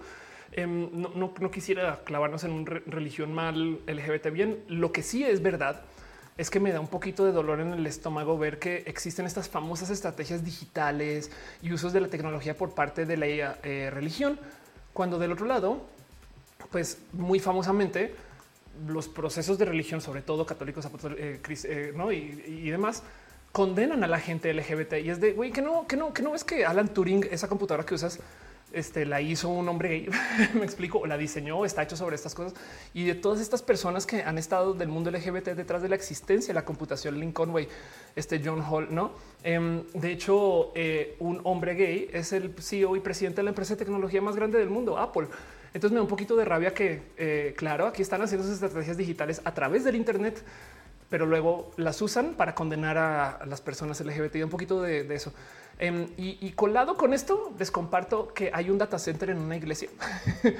Em, y entonces me divierte mucho que esto suceda en general, porque también habla un poquito de qué está pasando con las iglesias. También igual, igual y el futuro de las iglesias es hospedar servidores. El motivo por el cual este data center funciona tan bueno o también es porque la iglesia es como al parecer eh, eh, no solo fría, sino que eh, es un espacio inmenso en una ciudad este, que no lo permite. Pero bueno, es, es un data center de Lenovo y, lo tienen tildado como el data center más bello del mundo, Mare Nostrum. Pero bueno, ahí se los dejo, cierro el tema, leo sus opiniones, cómo se sienten con esto. Dice Diego Lavanderos, el Papa Francisco tiene nueve cuentas de Twitter verificadas. wow. Suriel dice, la nota sí parece muy del de forma, santo de cristal. Ah, no manches, porque además tienen al santo millennial en cristal, ¿no? hey, em, dice eh, Apostasía Mexicana, los mártires son parte de su estrategia milenaria, forman parte de su doctrina. Eh, sin existencia de los milagros no pueden sostener su ideología ni la credulidad de sus clientes. Andar. Gisela Gutiérrez deja un abrazo financiero. Muchas gracias, de verdad. Muchas, muchas, muchas gracias. Eh, Fer Sara te dice, no solo condenan, tienen o tenían campamentos para arreglarnos a través de terapias de conversión. Yo diría, me atrevo a decir que todavía tienen. Eh, no, pero bueno, Gerardo dice: Me da risa porque los católicos hablan la imagen de un chico gay que sirvió como modelo para el teatro de Jesucristo. es verdad. Jonathan Quispe dice: Los cristianos con su excluismo basado en la Biblia son los que generan ateos a fuerza. Son irritantes sus posturas este, a la Kika Nieto.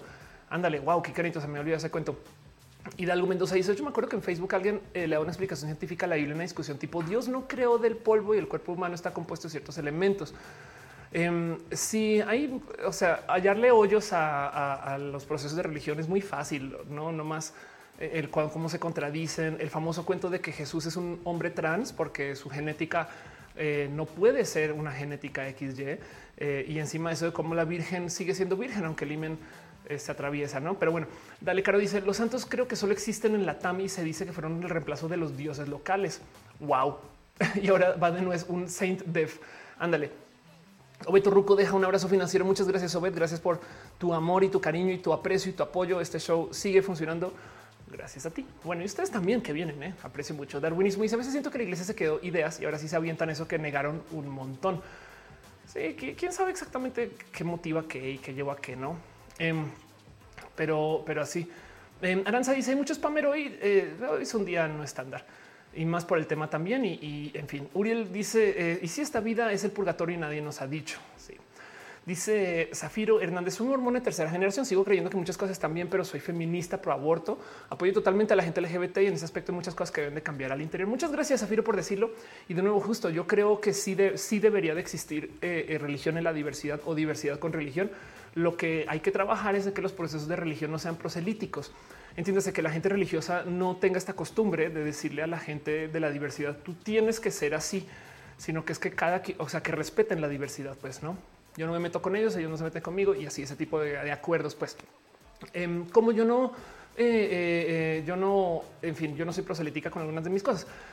Pero bueno, Nislo Pérez dice al final del día creo que la gente busca esa espiritualidad y cuando la gente aprenda que la espiritualidad no tiene nada que ver con la religión, ese día se le acaban las fiestas a las iglesias Sí, la verdad es que, a ver, las iglesias manejan tanto poder porque si estamos hablando de la mera acumulación de riqueza, podrían no recibir un peso en diezmos ahorita y todavía existir por, no les miento, seguro, seguro, siglos, por lo menos uno.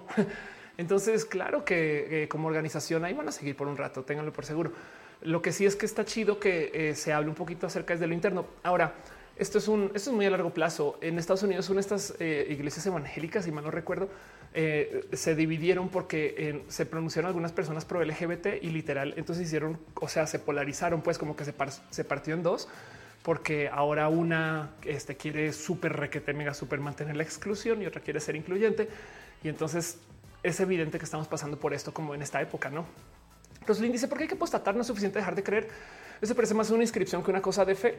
Pues nada, eso, es por, no hay que apostatar. Arranquemos por ahí.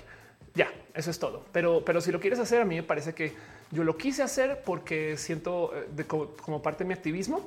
Em, yo sí me quise dar de baja, no es, lo mismo. Puedes cerrar una cuenta de banco, pues es como de, sí, bien que puedes dejar de usar tu cuenta de banco, pero si la cierras, ya no tienes nexos con el banco que este, ya no quieres tener nexos con. Están de dice, no sé si generan ateos. Este eh, hay mucho movimiento evangélico, incluso accediendo a representación parlamentaria que antes no tenían. Hay un saco dice, no sé ustedes, pero yo sigo un capítulo de a cada quien su santo. este eh, él dice, eh, dice Sara de noche que encontró unos gatitos en Coapa. Qué chido. Los tienes ahí contigo. Seguro lo está subiendo a Instagram.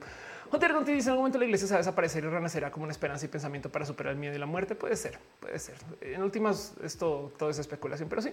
Ángel Bo dice estoy cambiando de género y me va a operar para tener pechos, pero no veo a mi novio muy convencido porque dice con mucho pecho ya no me querría. ¿Qué clase de novio te diría que solo te quiere según cómo es tu cuerpo? Em, tú busca tu alegría, tu felicidad y que la gente se ajuste. Pero bueno, Mónica se me pareció difícil apostatar. Es difícil, te la hacen difícil, eh, arrastran, arrastran las patas con eso, porque además no tienen, curiosamente, ahí ves, ahí sí ves, tienen intranet, tienen uso de, eh, eh, transmiten por internet, no sé qué, pero tu documento de este, de inscripción o, tu documento de, bautizo. Ah, tenemos que sacar el libro original de hace 20, 30, 40, 50 años, ¿no? Pero bueno, Alex dice, no tiene tanto el último santo. Eh, hicieron santo Juan Diego en 2012, el indígena a quien se le apareció la Virgen. Pero es, eh, ok, la verdad es que me estoy juzgando, estoy juzgando según Wikipedia, pero según yo, eh, a lo mejor fue también, como me decían ahorita, una persona beatificada y no santo. Puede ser. Vamos a volver, te voy a volver a mostrar la lista porque igual estoy viendo algo mal. pero bueno, santos, este, santos y bendecidos, perdón, santos y beatos en el siglo XXI. Y aquí está, eh, eh, este en del 2005. Ah, bueno, igual y sabes que eh, igual estoy viendo em, la lista del siglo, o sea, de ahorita, pues, o sea, en el siglo XX. Aquí estás. Aquí tenemos también a los de 1800 y no sé qué. Vamos a ver los últimos de acá, porque capaz aquí está. No, acá María de la Purísima Salvat Romero en Madrid, quien murió en el 98. Teresa de Calcuta en el 97, Álvaro del Portillo en el 94, Pino Puglisi. Ok, esta es la lista, pues no eh, eh, entonces, nomás sí es posible que eh, esta persona que me hablas a lo mejor no es un santo per se. Bueno, ahora se me dan ganas de apostatar, francamente, pues sí. De hecho, qué chido saber que hay una página. Vamos a leer lo que dice apostasía mexicana. Es un acto político, de acuerdo. Es una forma de protesta efectiva. Algunos motivos, el rechazo de su ideología ultraconservadora, su posición extremista, eh, eh, sí, eh, son contrarios a los derechos humanos. Hay millones de motivos, exacto. Em, yo desde lo personal, a mí me salta mucho cuando salen esas estadísticas. Ahora es que también soy económetra, pero salen esas estadísticas que dicen hay tantas personas en la iglesia y es, me daba algo en el corazón pensar a mí me cuentan en ese número, no? Y es de no, yo no quiero ser parte de ese conteo. Yo no soy ese censo. Alex Gasca dice no tiene tanto el último santo y ya te había leído, hasta te mostré de todo. Perdón. Gerardo dice eh, no es si es santo no beato este Juan Diego recuerdo. Dice Jonathan Santos, yo soy cristianofóbico. Cali dice, ¿sigues en una relación o ya estás disponible? Sigo en relación y no, ¿qué te pasa? Cali dice, eh, perdón, eh, Michael DeWitt dice, em, idealmente todos los niños deberían ser agnósticos y con el tiempo de elegir lo que se llena sus expectativas. Estoy totalmente de acuerdo con eso. Tener niños religiosos me parece rudo, pero, pero bueno, en fin, eh, Paulina dice, no confíes tanto en Wikipedia, consultar el canon de la iglesia. Lo que pasa es que, eh, bueno, en fin. Em, Cali dice, eh, o más bien, porque la gente de la iglesia no le hace update a Wikipedia? No, eso también más bien yo podría decir. Sobre todo es una persona en 2002 tiene que estar en esa lista. Em, o sea, o la Wikipedia la edita todo el mundo, ¿no? Choco dice, me da penita ajena a la iglesia, respeto es importante la religión por la iglesia. José Toscano dice, un amigo me preguntaba que si una persona católica era inclusiva y progre, eso le hacía más cercana a la idea del buen católico. Yo le contesté que le haría menos católica, pero me retracto ahora. De hecho, eh, hace nada descubrí que también hay esta como inmensa polémica de cómo no hay ningún pasaje en la Biblia que hable mal del homosexualismo. Más bien en el 46, creo que es, es más, voy a buscarlo porque le puse en Twitter. ¿eh? Em, en el 46 o en 49 cambiaron la traducción de la Biblia porque antes este, a mí me han leído varias veces y a veces en público Em, este famoso pasaje de Levítico que dice que un hombre no se debe de acostar este, con otro hombre como si fuera una mujer. Em, y la verdad es que eh, eh, lo que dice originalmente es un hombre no se va a acostar con un menor. Eh, este, y entonces básicamente lo que, o sea, los, los, las, todas las frases que hablan de pedofilia las reemplazaron para que ahora digan homosexual, lo cual quiere decir que todo ese cuento de, de, de Sodom Em, y la gente homosexual no tiene nada que ver. Lo voy a buscar aquí porque encontré, de hecho, ya acabamos hablando de religión. ¿no? Aquí está. Resulta que la palabra homosexual parece que no figuraba en la Biblia hasta el 46 y las menciones antes decían abusador infantil. Perdón. Ok. Y entonces, justo el Levítico, Sodom, Gomorra, todo eso, nada que ver con la gente gay. Simplemente que en el 46 este, lo modificaron. Pero bueno, en fin el caso. Voy a cerrar este tema, voy a seguir en sus comentarios y me voy a quedar acá un ratito para hacer un poco de preguntas y respuestas, a un poco de habla libre. Tengo de hecho temas como de noticias, pero voy a guardarlas para la próxima semana y más bien irnos de una vez a un poquito de habla libre. Denis dice pues que se acuesta con otro hombre como si fuera hombre. María Fernanda dice velo de esta forma. Antes Google presumía cuántas cuentas tenía de G y nadie usaba esa red. es verdad. Em, dice eh, este Charlie Quinn, eh, protégenos del odio de los cristianos. Ándale. Y dice Gerardo Maturano que regresen los coliseos romanos y eh, echen a los leones a tanto a, los religiosos que abusan. Eso ya. Em, pero bueno, eh, Lovecraft dice: Me he leído diferentes versiones de la Biblia católica, testigos de Jehová, adventistas del séptimo día, y no hay nada que esté en contra de la comunidad LGBT. Exacto, sí. Más bien ese cuento de cómo la gente dice que Dios y, estas cosas que a mí me acusan, o sea, que, y, que me han dicho toda, no, toda mi vida, pero mucho, sobre todo en años recientes, resulta que todo es un invento y son ganas de odiar. Eh, dice: De hecho, en la Biblia son y Gomorra fueron destruidas por, por ser descorteses wow, ¿qué quiere decir ser descoso? ¿Por qué no fueron amables? ¿No fueron buen pedo? ¿No le dijeron hola a la gente que dejaron? En fin. Eh, Crisis Moon dice la gente debería repensar bien por qué necesita una religión para sentirse bien o para portarse bien. Sí, pues bueno, eso ya es un poco más personal. Yo no estoy en contra del proceso de religión, sí estoy en contra de que eh, me la quieran, me quieran obligar a vivir dentro de esa religión, no? Em, dice Cali, ¿por qué será que solo hay instituciones religiosas en, Occidente? Ah, bueno, pues sí, es que es que justo nada, pues el desarrollo asiático es otro. Y, pues así es. Es que también, a ver, el tema es que es europeo. De hecho, el mero uso del término caucásico. El caucásico básicamente es gente que viene de una zona en particular y esas son las personas que luego supuestamente colonizaron Europa y de ahí colonizaron América y nada que ver con la gente asiática. Entonces, el tema es que como acá somos colonias europeas, nuestro problema es europeo y Europa, eh, este, pues de cierto modo es eh, uno que otro modo es hijo romano. Entonces, básicamente lo que somos somos eso, no un pensar romano que todavía existe. Pues Victoria dice: Si yo tener hijos, definitivamente los creería como agnósticos. Sí, yo creo que este eh, conozco mucha gente que habla así y dice de estas cosas y yo creo que a mí me parecería sano, pero bueno, en fin. Em, pero bueno, voy a pasar la cortinilla nomás. Este eh, y eh, nada, platicamos un poquito preguntas y respuestas.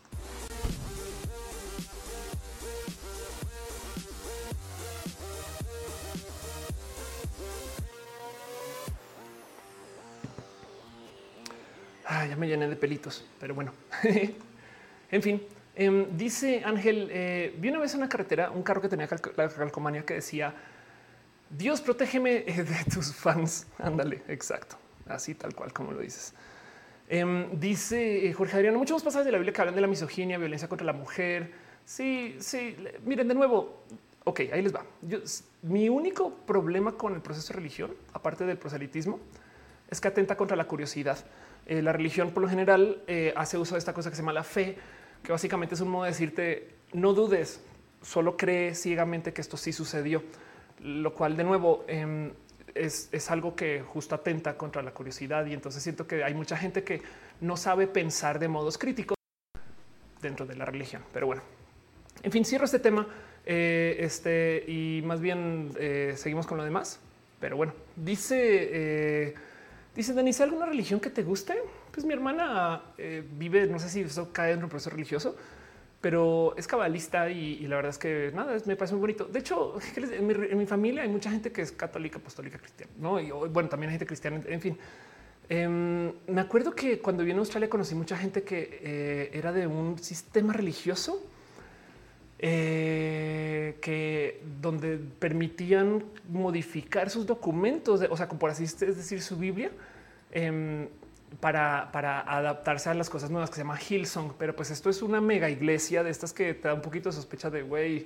No sé si esto es como esas cosas, o sea, de pastor, no? O sea, perdón, de, persona en micrófono, rock cristiano y, entonces, eh, en fin. Pero, bueno, el punto es que ese concepto de que permitimos modificar lo escrito, em, pues me parece bonito de considerar, no? Pero bueno, en fin, Martín dice Dios nos ha abandonado. Pues es, un concepto. ¿eh? Eh, Rosalba dice es un tema muy complejo que todo fan hace daño, que se golpean el pecho por las fechorías. Ándale. Eh, y hay mucha gente que está que, que medita moderar estas cosas. Em, no, no pasa nada. No se preocupen que yo acá también puedo este, ir eliminando gente. Ya abrí mi aplicación para hacer eso. Martín dice cómo que roja se va a acabar. no, estamos ahorita, vamos a hacer esto justo. Estamos en ustedes bienvenidos. Se llama extra roja. Solamente quiero levantar preguntas y respuestas. Tengo noticias de repaso de la semana, pero Tampoco quiero que estos rojas de jueves sean los rojas de siempre, es un roja más cortito.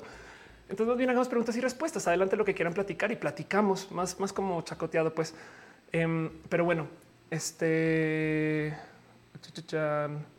eh, dice Gerardo Motorán, tengo una duda. ¿Cómo es la nueva sección LGBT de apoyo psicológico medio y legal? en la Ciudad de México. La nueva sección LGBT de apoyo psicológico. ¿Cuál nueva sección LGBT? ¿Me puedes dar un poquito más de datos? Eh, pero bueno, dice Emanuel, ¿te llevas mal con la Vogue? No, para nada. Le tengo mucho cariño y hablamos hace muy poquito. De hecho, me invitó a ser parte de sus contenidos y nomás no pude ir. Entonces, porque COVID, entonces está pendiente de eso todavía. Organizar me pregunto por qué tantas retraducciones de la Biblia siendo tan manipulable. Cali dice, ¿no crees que otras? Pues sí, es una buena pregunta. Úrsula Montiel deja eh, una cantidad de dinero bonito. Muchas gracias por tu amor y cariño y por ser parte de esto. La neta, aprecio mucho tu cariño. Piñas para usted. Eh, Ángel dice, ¿dónde puedo conseguir una biblioteca de música para YouTube? En YouTube, de hecho, en YouTube busca YouTube Audio Library. Es más, voy a hacer la búsqueda yo por ti, em, porque la música de Roja viene de ahí, Audio Library. Em, y entonces eh, hay una cantidad inmensa de música eh, yo la busqué usando Google, no? O sea, YouTube Audio Library, el primer resultado, y lo que te da es justo una cantidad de música que puedes usar este, eh, sin preocuparte por derechos. Ahora tienes que tener mucho cuidado porque hay unas, algunas que eh, dicen, o bueno, no sé si esto todavía sigue siendo el caso, pero hay algunas que dicen que tienes que dar crédito, o sea, con que des crédito no hay pedo pero son muy, muy, muy poquitas. Es como una cada 100, no? Todas las demás las puedes agarrar y poner. Y justo la música de fondo que escuchas, la que queda aquí, es toda música del YouTube Audio Library. Pero bueno, Denis dice piñas, piñas, piñas. Uriel Mata dice: Yo entré a la uni y no puedo ver tus en vivos. Chale. Bruguero dice: Quiero ser youtuber. Em, ¿Alguna recomendación? Ok, ahí te va el kit estándar de la persona youtuber, eh, o sea, del youtuber primerizo. Comienza a generar contenido. Uno, dos, no te preocupes por la audiencia hasta que tengas por lo menos 10 episodios es un decir, pueden ser cinco. Este y tres, eh, eh, aprende mejor a hacer muchos contenidos y luego a promocionarlos. Es que hay mucha gente que sube videos y el primer video, hey, todo el mundo, vean mi, este, vean mi, canal, veanme, vengan ya para acá, no como que estas cosas. Em, y llegan tus amigos y amigas, ven que tienes solo un video y como que no se enganchan con más. Y por consecuencia, repromocionar de ahí en adelante ya es mucho más difícil es mucho mejor decir a la gente cuando tienes algo andando, oigan, eso está funcionando y que luego eso como que tome forma sobre eso. Pero, pero bueno, y, lo más importante para ser youtuber es hacer contenido, porque la otra es cuando ya hiciste 10 videos, ya tienes rutina. Porque imagínate, hey, gente, sí quiero hacer este video. Llegan, vean el primero, qué chido. Ven el segundo, qué chido. Pero luego tú, güey, no puedo y, y, pierdes la rutina y de repente dejas de hacer videos por seis meses.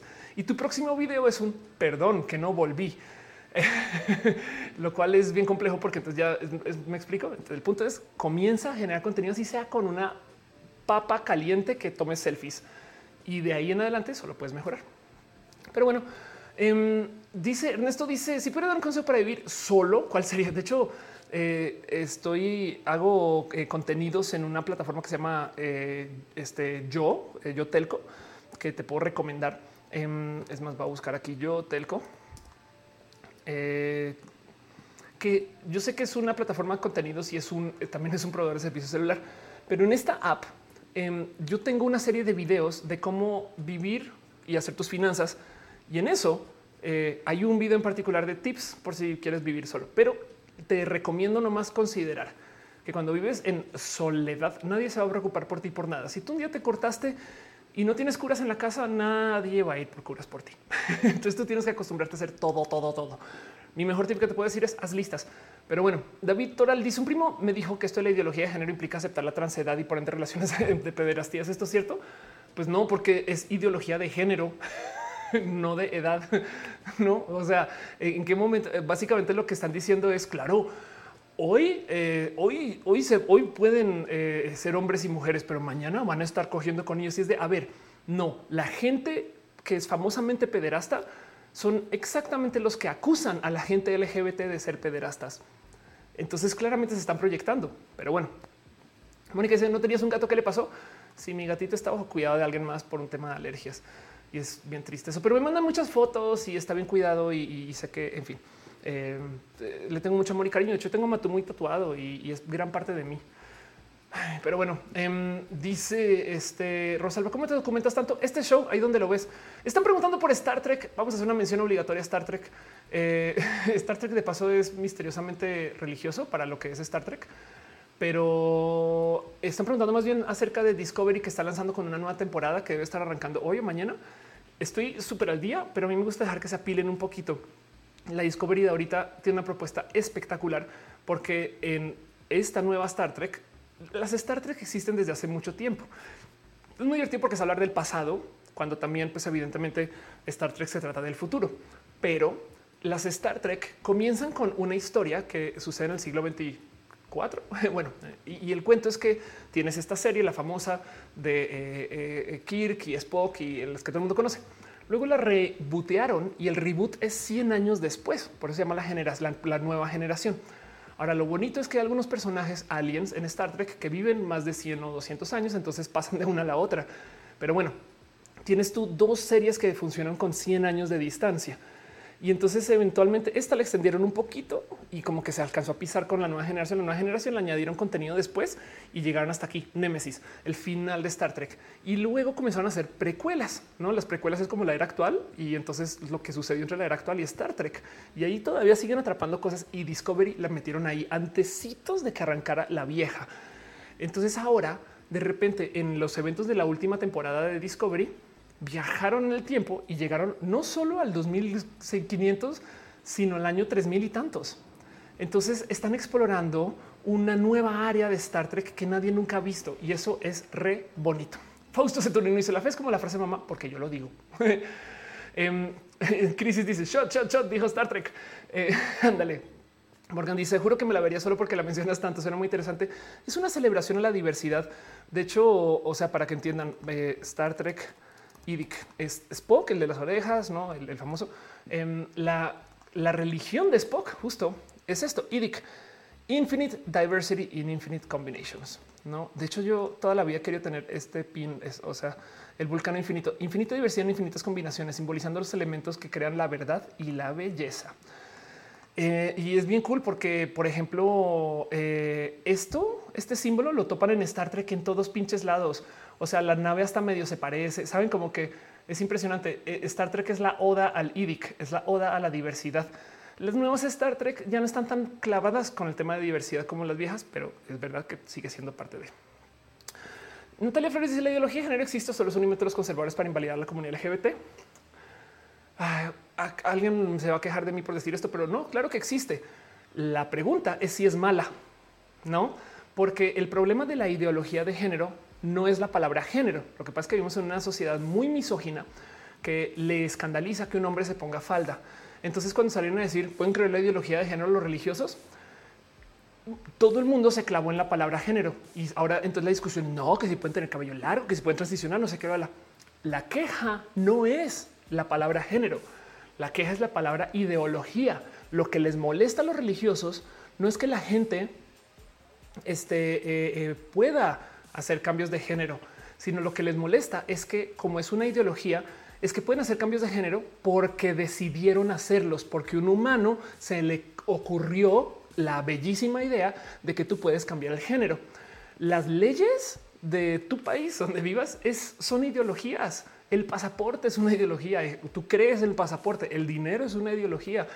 Em, eh, tú crees en eso y, ya, y, no lo cuestionas y no, y no son ideas que tienes que construir. Tú literal crees en un sistema que creas a medias, puede ser que tengas conflictos con esa creencia, puede ser, pero tú crees en las leyes, ¿no? Entonces, claro que tenemos ideología de género. El problema es que la discusión y lo que dicen estas personas es que, y, he visto un buen de videos que lo hablan así, es que lo que se debería de permitir son las leyes de Dios. Entonces, cuando dicen ideología de género, realmente lo que están diciendo es deberíamos de acabar con el Estado laico. Pero como vimos en un país misógino o en un mundo misógino, la gente no está discutiendo eso, ideología, está discutiendo la palabra género. Y es impresionante para mí ver eso. Pero bueno, como sea, sí se lo inventaron las personas del ámbito religioso para tener un punto de discusión, porque antes nadie hablaba de esto y de repente llegan los religiosos a decir, claro, no, en fin. Cristian dicen qué orden me recomiendas ver Star Trek comienza con la nueva generación, la de Picard. Si tienes tiempo, si tienes poquito tiempo y, quieres solo empaparte de Star Trek, ve las nuevas. Star Trek 2009, que es un poquito más llenita de acción, pero está bonita. Em, y si quieres dedicarle tiempo y no le tienes paciencia a las series de los ochentas, entonces ve Discovery desde ceros. Pero, pero el mejor modo de arrancar a enamorarte filosóficamente de Star Trek es con la nueva generación que debería de ser la serie original, pero es que la serie original se grabó en el 67. Entonces tiene tantas cosas que ya más que anacrónicas son literal documentarios de la historia. O sea, en la serie original había mujeres en, el al mando, no? O sea, en la nave pilotando la nave. Hoy en día no resbala, es como pues claro, hay mujeres ahí, pero en el 67 eso fue transgresor a madres, a madres. Así que en ese entonces, como que de repente hacían estas escenas y mostraban a una mujer y seguían. Eso era súper importante en los 60. Hoy en día eso ya no nos llega al corazón. Entonces, si tú eres neófito para Star Trek y ves eso, como que te vas a quedar de, pero qué rara que es esta serie, porque no, no, no, no, no, no, no estás viendo que no como estas cosas que se ven en los 60 visto mucho tiempo. Yo en la serie original, de hecho, no la había, o sea, la había evitado por mucho hasta hace muy, muy, muy poquito. Y me acabo de recordar que hoy tenía que ir por mi uniforme, pero bueno, perdón, este porque le estoy haciendo reparos y ajustes. Pero eh, la serie original, este, eh, la vi bien, bien vista este año con la pandemia. Dice Uriel, por eso soy ateo. Eh, dice Rosalba, ¿por qué se originan los rayos? Porque las nubes, aunque son nubes, que es vapor de agua, básicamente, cuando rozan, generan intercambios de electricidad estática, tal cual un globo y tu cabello. Pero allá arriba las nubes y esa, ese o sea, las nubes son tan masivas que el intercambio de electricidad es inmenso y se tiene que descargar a algún lugar em, y el lugar más cercano para descargar es la Tierra. Entonces, de hecho, los rayos son toda esa carga eléctrica buscando eh, la Tierra. Si, los ves en cámara lenta como bajando y a veces negocian, a veces uno un poquito más. En fin, Leonardo Guerrero, hablando de las ideologías de género, ¿has leído a Judith Butler? No he leído a Judith Butler, pero he leído lo suficiente de Judith Butler como para entender eh, justo este cuento del género performativo. Me parece muy bonito eso, que el género, em, yo no creo que tú puedas eliminar el performance de género, pero sí me gustaría que se elimine, que sea obligatorio, que porque tú tienes algo en tu cuerpo tienes que ser así, ¿no? Pero bueno, en fin. Em, este, y de hecho, ¿sabes qué? Volviendo a la pregunta de Rosalba de por qué los rayos dan miedo, yo creo que eso es evolutivo, eh, porque el hecho de que llueva y truene eh, a lo mejor representa una serie de eh, acciones o casos o historias o momentos que pueden ser muy peligrosos para una persona que viva en situación desprotegida. Pero está hablando de, de gente de presibilización, pues entonces es muy probable que también eh, de cierto modo evolucionamos para tenerle miedo a los rayos, no? Pero bueno, Ricardo Pessoa dice: Yo quiero ser youtuber, pero cómo puede ser que mi canal llame la atención. Primero, asegúrate de poder ser youtuber, o sea, hacer mucho contenido y de tener eso en tu corazón como parte del proceso de, saber cómo este, eh, eh, publicar ¿no? y, de, de, tener eso. Luego, promocionarte es todo un truco, es un arte, pero si te puedo dar un truco, Ricardo, colabora. Lo mejor que puedes hacer para crecer un canal es colaborar. O también, si tienes dinero, puedes pagarle a YouTube para que te promocione tu canal, no o sea literal anuncios. O puedes hacer ambas, no? Pero lo primero es saber hacer contenido y por lo general busca hacer contenido para pocas personas que amen tu contenido en vez de hacer cosas generales que para todo el mundo. No háblale a, o sea, así sean seis personas, háblale a esas seis, no? Y, y tener una comunidad chida. Rick Alvaro dice: Si la religión es una ideología y el género es una ideología, ¿por qué está, porque está bien para los religiosos que las personas cambien de religión y no que cambien de género? Exacto. De hecho, técnicamente no está bien que cambien de religión. Eh, me acuerdo, eso es un cuento que cuento mucho. Em, si para la gente del ámbito católico, tú no puedes hacer yoga porque técnicamente te están indoctrinando en, otra religión.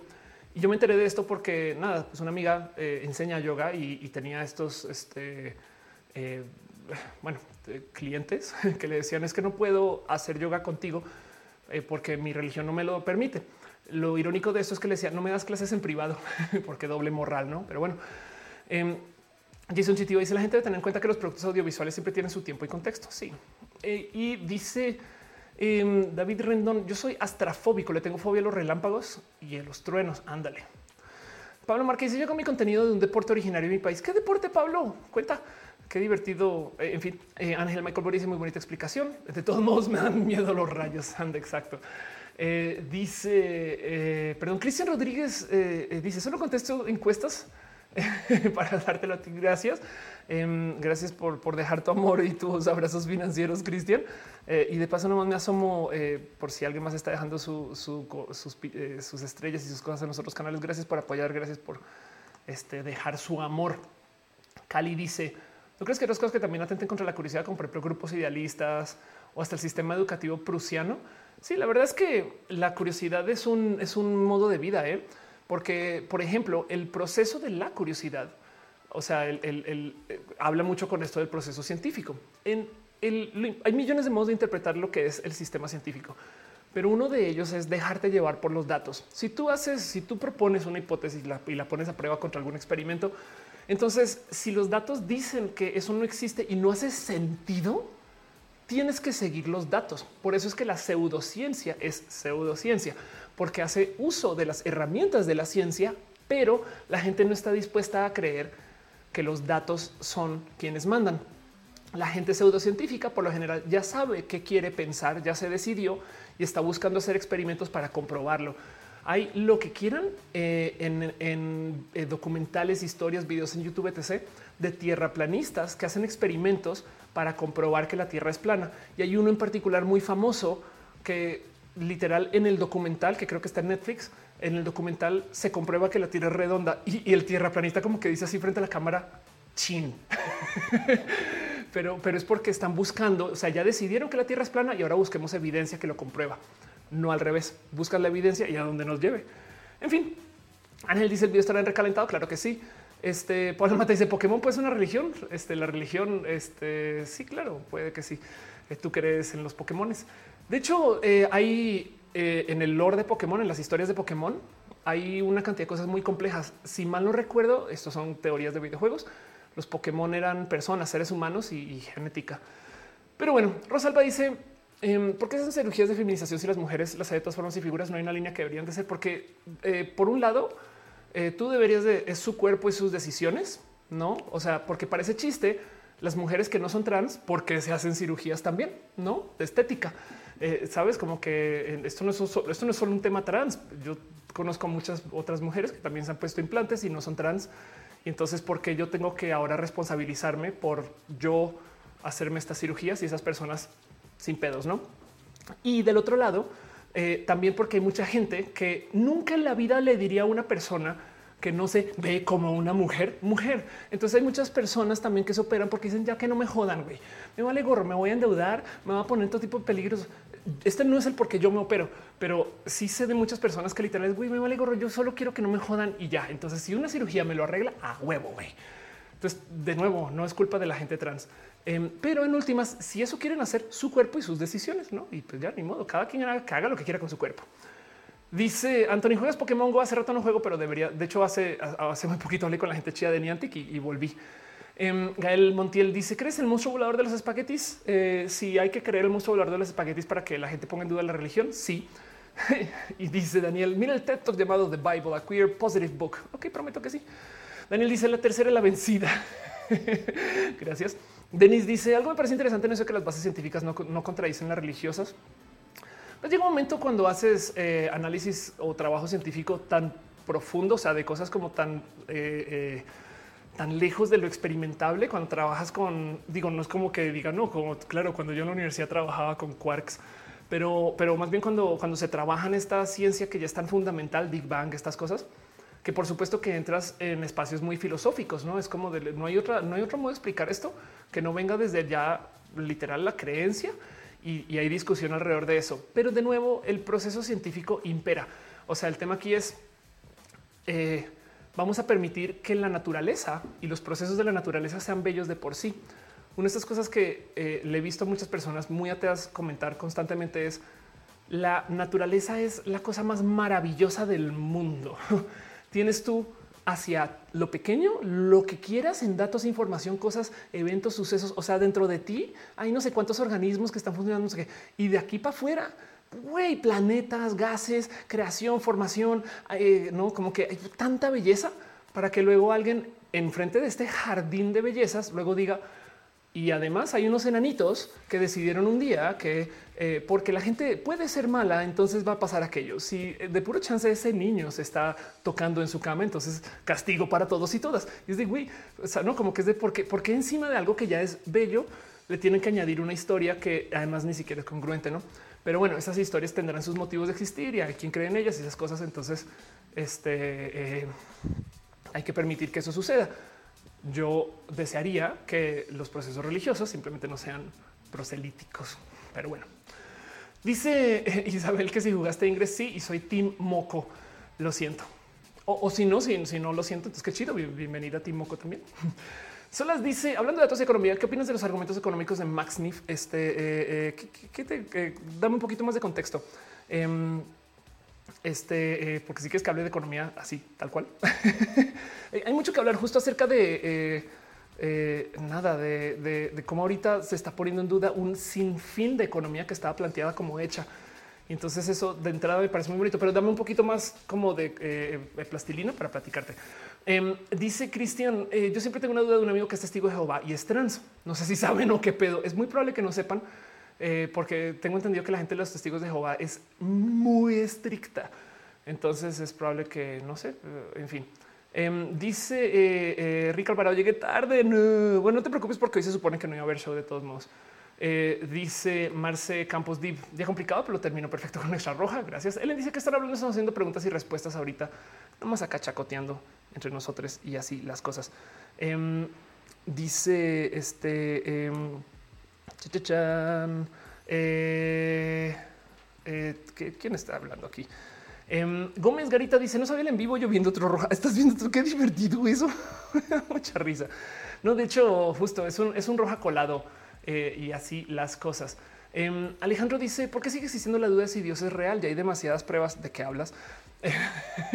David Fidel Cuellar, ¿sabes qué? Porque las pruebas suelen no ser replicables. Entiéndase, eh, solas dice la fuerza es una religión. qué divertido eso. Em, sí, de hecho, eh, el problema ahí es que hay muchas cosas que, son eso, la, época de lo argumentativo, las historias y demás, y en últimas eso no hace una prueba. O sea, si no puede repetir, complejo. Mundi se puso la religión para curar el edema que tengo. Alguien un día me dijo que justo que eh, se burlaba. Es un comediante. Me decía qué impresión, como al parecer eh, lo que se cura rezando es el ser gay, pero las otras cosas no se curan rezando porque la gente religiosa va a las farmacias que es raro. Alguien le debería decir a la gente religiosa que con rezar eh, se les curan sus enfermedades, no? O que si ser gay es, es una enfermedad, porque no me puedo tomar días en el trabajo, no, jefe? Sí, no, no, no es que me desperté muy gay, jefe. Sí, sí, no. ayer estaba viendo RuPaul's. Sí, no, me desperté J. De hecho, me desperté muy J. Pero bueno, crisis y pruebas de Dios. Eh, Giovanni dice eh, eh, haciendo mi disfraz. Muchas gracias. Em, dice este eh, Samuel Correo, yo creo que tuve mucha suerte. Soy trans, la mayoría de las personas de mi alrededor son religiosos, pero ellos dicen que Dios me hizo así y por eso deben de apoyarme. Qué bueno, qué bueno. Este aprovecha. Eh, eh, y, si se puede, más bien, Samuel, a, ver cómo suavizar el camino para otras personas trans, no? Pero bueno, em, este Leo dice: le hizo el artículo del Foro Económico Mundial llamado The Great Reset no, pero me suena mucho el, cuento del Great Reset. Este, eh, perdón, eh, este, porque, porque lo he leído en varios lugares. Eh. el gran reinicio. Ah, esto tiene que ver con COVID. Esto es reciente, pues por eso le están hablando. No, 17 de junio, claro. Ok, un plan radical para una propuesta de cambio global. Vamos a ver qué pasa. o sea, sí, supongo, voy a adivinar por dónde va esto, pero justo básicamente es aprovechar que el COVID nos mandó a todo el mundo la chingada para básicamente este, pues darle un reset a una cantidad de cosas relacionadas al orden mundial, literal el orden mundial. No sé exactamente más porque eh, nunca me había leído. O sea, yo pensé que era como un término coloquial, pues no sabía que una propuesta propuesta. Entonces, mucho por leer acá. Bárbara Galeana dice: Hay un video en caso de una chava trans cristiana quien somete muchas cirugías estéticas, de transición. No es curioso porque ahora representa género masculino, sigue teniendo facciones femeninas. Sí, eso sabes que em, la gente del ámbito anti LGBT eh, les encanta sacar a gente ex gay, ex trans, y, aventárnoslo a la cara y, como si fuera algo malo, no cambiar quién eres. Porque en últimas, esta persona técnicamente transicionó dos veces y por algún motivo está bien, no, pero transicionar una vez está mal. Entonces, ¿cómo funciona eso? Pero sí les encanta, no les encanta hacer eh, uso como de, la gente que se arrepintió. Cuando en últimas de eso se trata, de que tú, o sea, yo, yo si yo quisiera transicionar mañana puedo y, y si quiero volver a transicionar pasado mañana debería de poder y ya y nada, voy, vuelvo y qué, yo soy quien soy y quien me da la gana hacer. Entonces me parece raro que esta gente salga, es como quien se arrepintió de ser gay. En fin, pero bueno, dice Suriel, ¿cuál es la mejor manera de matar la tusa? Que para quien no sabe de qué estoy hablando, no es asesinar eh, a una eh, compositora musical, ni, ni, es eliminar una rola, una canción muy buena, eh, sino matar la tusa es deshacerse de la cruda moral de cortar, puede ser eh, deshacerse los malos recuerdos de tu pareja, estas cosas, superar a tu pareja. Em, lo primero es si ya no hay nexos o, el por qué. Eh, yo sí soy, o sea, no lo logro siempre, pero bueno, cortar de tajo puede ayudar mucho y más bien darle lugar a que la tusa sí existe. No, o sea, negar el sentir, el extraño a esta persona, todo lo que pasó. No es, es, más bien meterse en full poeta francés de 1800 y eh, escribir, este, dibujar, tener procesos creativos, sacarlo, sacarlo, no como que por un lado quizás también ayude mucho. Esto lo hacía yo más como hacia mis años universitarios, pero documentar los negativos, porque como solemos recordar las cosas buenas, que está bien, o sea, hay que pensar así. Entonces ayuda mucho si necesitas alejarte de alguien, de repente recordar, pero verdad que güey, verdad que no me contestaba el teléfono cuando sabes, pero verdad que yo le dije que no sé qué con mi familia y nunca. Entonces como que ayuda mucho también a aterrizar esos como deseos súper oníricos, súper fantasiosos del recuerdo con, ah, pero verdad que es una culera, no, o culero. En fin, eh, no sé si ayude, pero bueno, eh, Paula dice que se ve Mulano no hizo la nueva Mulan Sankoku. Está usando emojis. Muchas gracias. Este Gómez eh, ¿por qué le dicen Jotas? Yo soy de Costa Rica. Em, ah, es una historia muy bonita. Es más, eh, J este, homosexual. Eh, el cuento es que había una famosa cárcel que, a ver, Lecumberri, Lecumberri, en la Ciudad de México, donde aquí está con la origen de, la palabra J, no para no cometer ningún error fáctico al leerlo.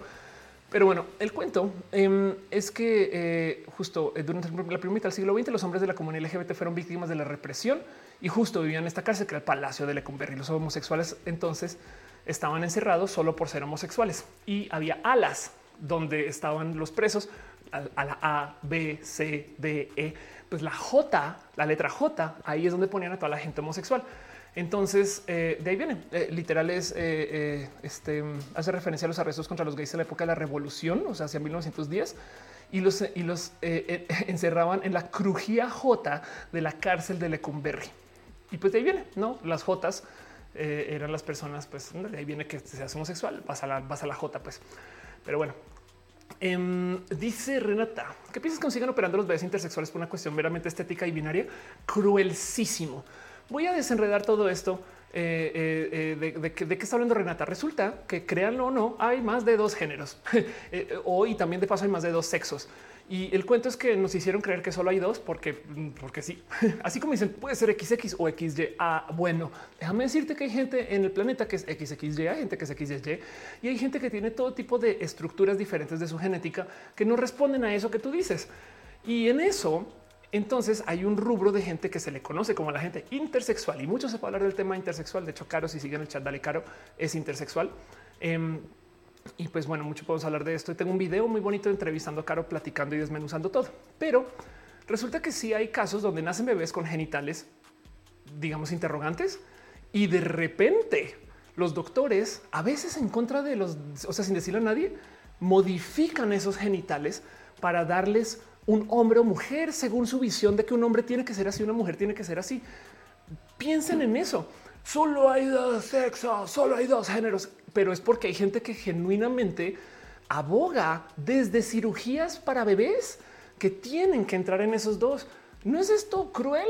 Un chingo. Y pues por supuesto que hay gente intersexual que luego transiciona, ¿no? Y que no supo que le modificaron sus genitales de chiqui y que no, y hay tantas cosas hay que analizar. Entonces em, hay muchos países que están buscando ilegalizar esto porque es cruel, ¿no? De paso yo también soy del creer que eh, este... Eh, las circuncisiones también son modificaciones genitales, aunque como esto ya habla de la religión en algunos casos es mucho más difícil de desenredar. Pero vean como de nuevo, ya ven como la gente LGBT no es pedófila, no? Y la gente pedófila no es parte de la comunidad LGBT ni de la comunidad de la diversidad, pero la gente que está en contra de la gente LGBT nos acusa de ser pedófila. Y resulta que quienes son pedófilos son ellos y ellas, no? Porque la iglesia tiene todo tipo de problemas con eso, por ejemplo, em, o la gente odiante, no suelen ser muy pedófilos y, dicen ustedes son, no? Y es de no, no, no, no, no, no, no, a ver, no mezcles tú. bueno, lo mismo aquí es que le quiere modificar los genitales a bebés. Y es de no, señora, usted es la que le cortó el falo a su bebé cuando nació porque quería tener un falo más bonito. No, usted le modificó el falo a su bebé. No me acuse a mí de que con las infancias trans queremos eh, ya ir así corriendo con las tijeras a hacer cambios. No, no, no. Y lo mismo con el tema de la gente intersexual.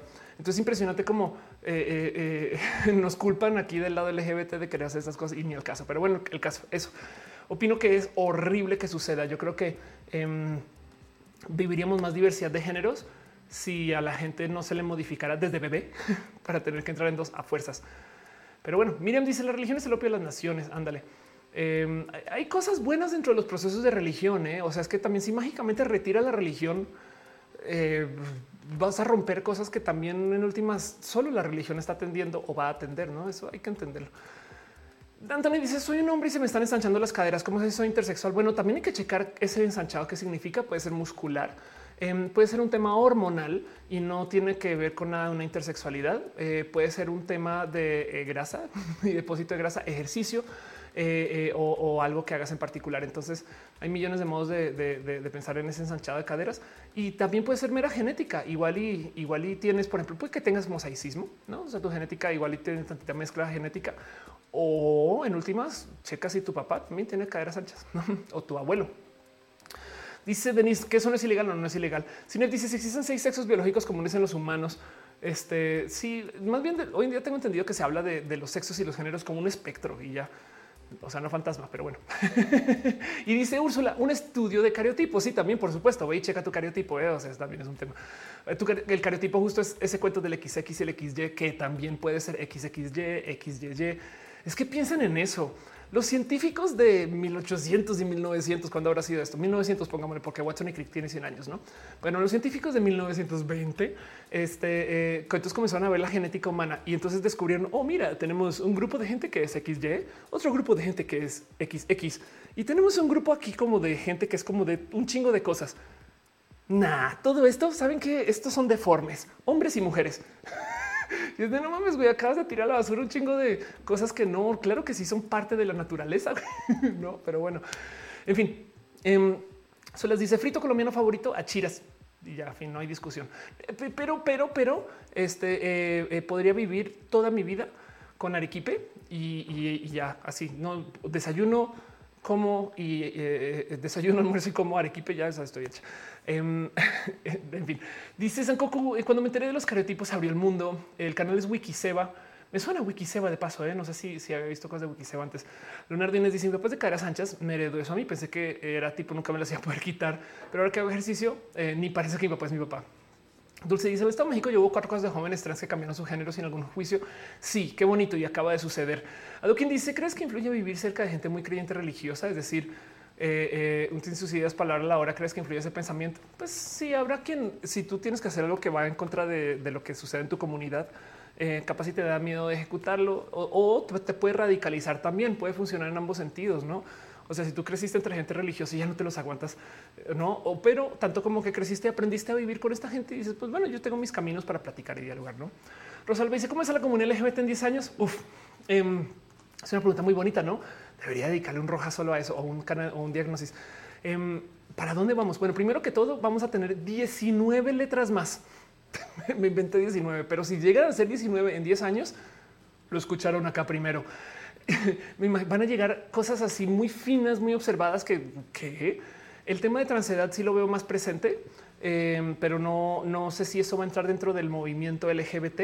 El tema transhumano sobre todo desde la tecnología, sí lo veo mucho, mucho más presente. Eh, y entonces a lo mejor la comunidad LGBT va a tener más presencia con gente eh, que también está pasando por alguna situación de cuerpo o, discapacidad, que no me gusta el término discapacidad, pero capacidades diferentes, etc. Porque en 10 años la tecnología va a hacer que estas personas eh, manejen literal capacidades diferentes. O sea, no, no puedo caminar porque no puedo mover las piernas, pero puedo andar en scooter más rápido que cualquier persona y me discriminan por eso. No estoy inventando eso. ¿eh? Em, entonces, eh, eso lo veo sucediendo. Y, lo que hoy en día llamamos lesbiana, van a haber 16 sabores, modos de decirlo. Entonces, lo mismo con homosexual, lo mismo con bisexual, lo mismo con trans, capaz si hay aún más test dentro de la T. Así como pasó con bisexual, que bisexual ahora es bisexual, pansexual, polisexual y omnisexual, ¿no? Y van a llegar más, ¿no? Entonces, eh, vamos a ser personas mucho más sofisticadas, así tenlo por seguro. Pero bueno, Zafiro dice qué significa el negro y el café. Ok, les, vuelvo a pasar iPhone with flags con Ofelia. Esta bandera em, se llama Progress LGBT Flag. Entonces te muestro y vamos a ver si encontraron que encuentre una bonita historia de la bandera Progress LGBT Flag, Progress Pride. Ok, aquí está. Entonces eh, estoy entrando sin haber preparado nada, entonces no sé nada de, si este website va a decir datos e información, pero bueno, aquí está. Diseñada en 2018, es muy nueva, es muy, muy nueva esta bandera. Em, por el diseñador gráfico Daniel Quasar, que primero que todo, ¿quién tiene el apellido Quasar? Y quiero también ser Ofelia Pastrana Quasar. Quasar agregó un, galón de cinco colores a la clásica bandera de iris para poner mayor énfasis en la inclusión y la progresión. La bandera Progress Pride de Quasar agregó cinco líneas en forma flecha horizontal. Ok, bueno, entonces, ¿qué sucede con la bandera? Pues bueno, ya sabes que esto es la bandera trans, ¿no? Y ya sabes que es la bandera de la diversidad que ya conoces. Lo que puede que no conozcas es que el LGBT flag, este flag, este, vamos a ver si si aparece solo con buscar 70 eh, LGBT flags. De hecho, si usan la bandera eh, LGBT en, en, YouTube como el emoji, sale la que estoy buscando, que es esta. Em, esta bandera se usó en una época como entrando a los acabando los 70 y entrando a los 80 porque esta es la misma bandera que ya conoces. Esta no fue la bandera con la que comenzó el movimiento. La bandera que la que comenzó el movimiento tenía eh, este rosa em, y luego lo quitaron, pero le añadieron el café porque hay mucha gente o había mucha gente pues que eh, nada, pues hablando de su racialidad, eh, gente de color, gente negra, eh, no que, que, literal también estaban mm, abogando por la diversidad y pues la diversidad respondió diciendo sí, claro que tú eres parte de esto. Y por qué no son las personas negras negras? Esta barra negra apareció porque estaban pasando por literal la epidemia del VIH, la crisis del SIDA. El problema es que a diferencia del COVID, cuando llegó la pandemia del VIH o el problema de, que mucha gente está contagiando y demás, el gobierno no hizo nada en Estados Unidos y en un chingo de lugares básicamente dijeron ya ven es el castigo gay. Entonces muchos activistas salen a decir no güey, sí hay que cuidarnos, por favor ayuden, por favor acepten que esto existe y les tomó como unos buenos cinco a ocho años que el gobierno estadounidense haga algo por la gente con VIH en cuando murieron lo que quieran de gente con VIH. Sí. Entonces imagínate ser LGBT y enterarte cada semana que alguien gay muere, pero solo la gente LGBT. Triste. Em, así que pues ese, es, eh, eh, ese tema de eh, esto relacionado con las muertes y demás, pues está por eso lleva la franja negra y yo me parece muy bonito que la vuelvan a incluir. Ahora, mucha gente le da significados diferentes. Sí. y, entonces, este, pues igual y a lo mejor pueden entenderlo de otro modo, no? Pero bueno, Dice José María, ¿qué opinas de la educación inclusiva? ¿Por qué chingados es especial que la educación sea inclusiva? Voy a dejar eso ahí. no, o sea, pero bueno, dice Aranza, ¿dónde la conseguí? En Amazon, literal. Le tomó un ratito llegar, pero llegó. Divimur dice, un intolerante quiso molestarme llamándome vi porque publicó una bandera pan. Mi respuesta fue que ambas me van muy bien y la atormenté con la imagen mental de cómo me gustan las mujeres. Haces bien. ¿Sabes qué hago yo mucho? Yo le digo a la gente, eh, yo soy bi y pan al tiempo y, entonces les explota la cabeza. Y yo sí, sí lo creo. ¿eh? De paso está la bandera pansexual. Eh, Rosalba Camarena dice veo que pones traducción de inglés a español. ¿Cómo le haces? Es Google Translate. Ve a cualquier website, cualquier website y le das clic derecho y, pues en Chrome te deja traducir al español. La traducción no es la mejor, pero me gusta, me gusta hacerlo así y ojalá en el futuro todos los websites sean en el idioma que leo. En fin, eso es un tema que me atrae mucha pasión. Porque dice, que quieren quitar los pansexuales para porque invalidan a los bisexuales y con algunos. Bueno, primero que todo, nadie puede quitar a los pansexuales. O sea, ¿cómo, cómo, cómo se hace eso? que a los créditos dice Google Translate, es por eso. Em, o sea, piensa en esto. ¿Cómo, ¿Cómo quitas a la gente pansexual? Es como decir, no piensa, no piensa en las jirafas. No puedes. Te prohíbo que pienses en jirafas. ¿En qué vas a pensar? Así que es lo mismo en cualquier actividad que busque eliminar a la gente pan no se puede. Eh, hablando desde la logística, porque también de paso no les puedes eliminar porque claro que existen. Es como decir queremos quitar a los canadienses. Oye, em, el dilema Israel-Palestina lleva lo suficiente como para decir que Palestina nunca va a desaparecer. Sabes? Bueno, estoy acá siendo súper, súper eh, prejuiciosa. Em, eh, eliminemos eso del récord dos segundos y olvidemos que acabo de decir eso, pero me entienden. El punto no se puede eliminar nada. Entonces, ¿qué está pasando? La gente bisexual, eh, Morgan, tiene una larga, larga, larga, larga, larga historia de que les digan que no existen. No, tú realmente eres gay. Ya decídete. No, tú, o sea, sal del closet bien, ¿eh? o sea, como así que, como así que andaste con mujeres dos meses y luego volviste a andar con hombres. ¿Qué te pasa? Y por consecuencia, entonces la gente bisexual está muy a la defensiva con cosas que les podrían parecer como amenazas. Entonces el hecho de que exista eh, el concepto de la gente pansexual les salta porque dicen es lo mismo que ser bisexual. Por favor, digan que son bisexuales. Nos quieren borrar desde hace muchos años. Entonces ahora como que no ni siquiera bisexuales son, sino que pansexual. Y, y la gente pansexual es de pues yo me identifico como me dé la gana. es más, yo siempre he dicho que uno puede ser bisexual y pansexual al tiempo. Dos, la gente que pelea por eso no está lista para la gente omnisexual ni la gente polisexual. Em, y del otro lado, la otra cosa que va a suceder es que en esa discusión, ¿cuál es la solución? Pues ninguna. O sea, entonces la gente, la gente eh, que te dice eso tiene bisexualidad frágil, pero decirle a una persona bisexual es cruel porque pues, es gente que ha sido muy castigada también. Entonces, con, no más con contexto y con tacto, ve que se le dicen esas cosas. Por lo general, yo como que ya trato de ignorar esos comentarios porque es como de, ok, ve y soluciona tu tema identitario, porque yo me hallo muy bien donde estoy. La gente bisexual es lo máximo, la gente pansexual es lo máximo, la gente omnisexual es lo máximo, la gente polisexual es lo máximo. En fin, em, dice Miriam Zaragoza, ¿tienes algún video sobre salir del closet? Abres la puerta, das un paso. Ok, mentiras. Este, no, no tengo, eh. debería. Em, pero bueno, King dice qué relación tiene esto con la tecnología. Ya pasamos, estamos en extra roja. Perdón, es que no se ve bien la pleca porque está ya demasiado por acá. Acá ahorita parece extra roja. Ah, no, es que, es que hice yo. Uy, Ophelia, eres una desorganizada. Aquí está, ahora sí, ahora sí decir extra roja. Este eh, y estamos en esta sección de preguntas y respuestas. Pero bueno, em, dice Mónica Gavilanes, ¿qué es omnisexual? Ok, vamos a hacer esta clase otra vez. Omnisexual polisexual. No pasa nada, ¿eh? no, o sea, yo eh, sí, sí me, sí me gozo mucho de hacerla. Bisexual.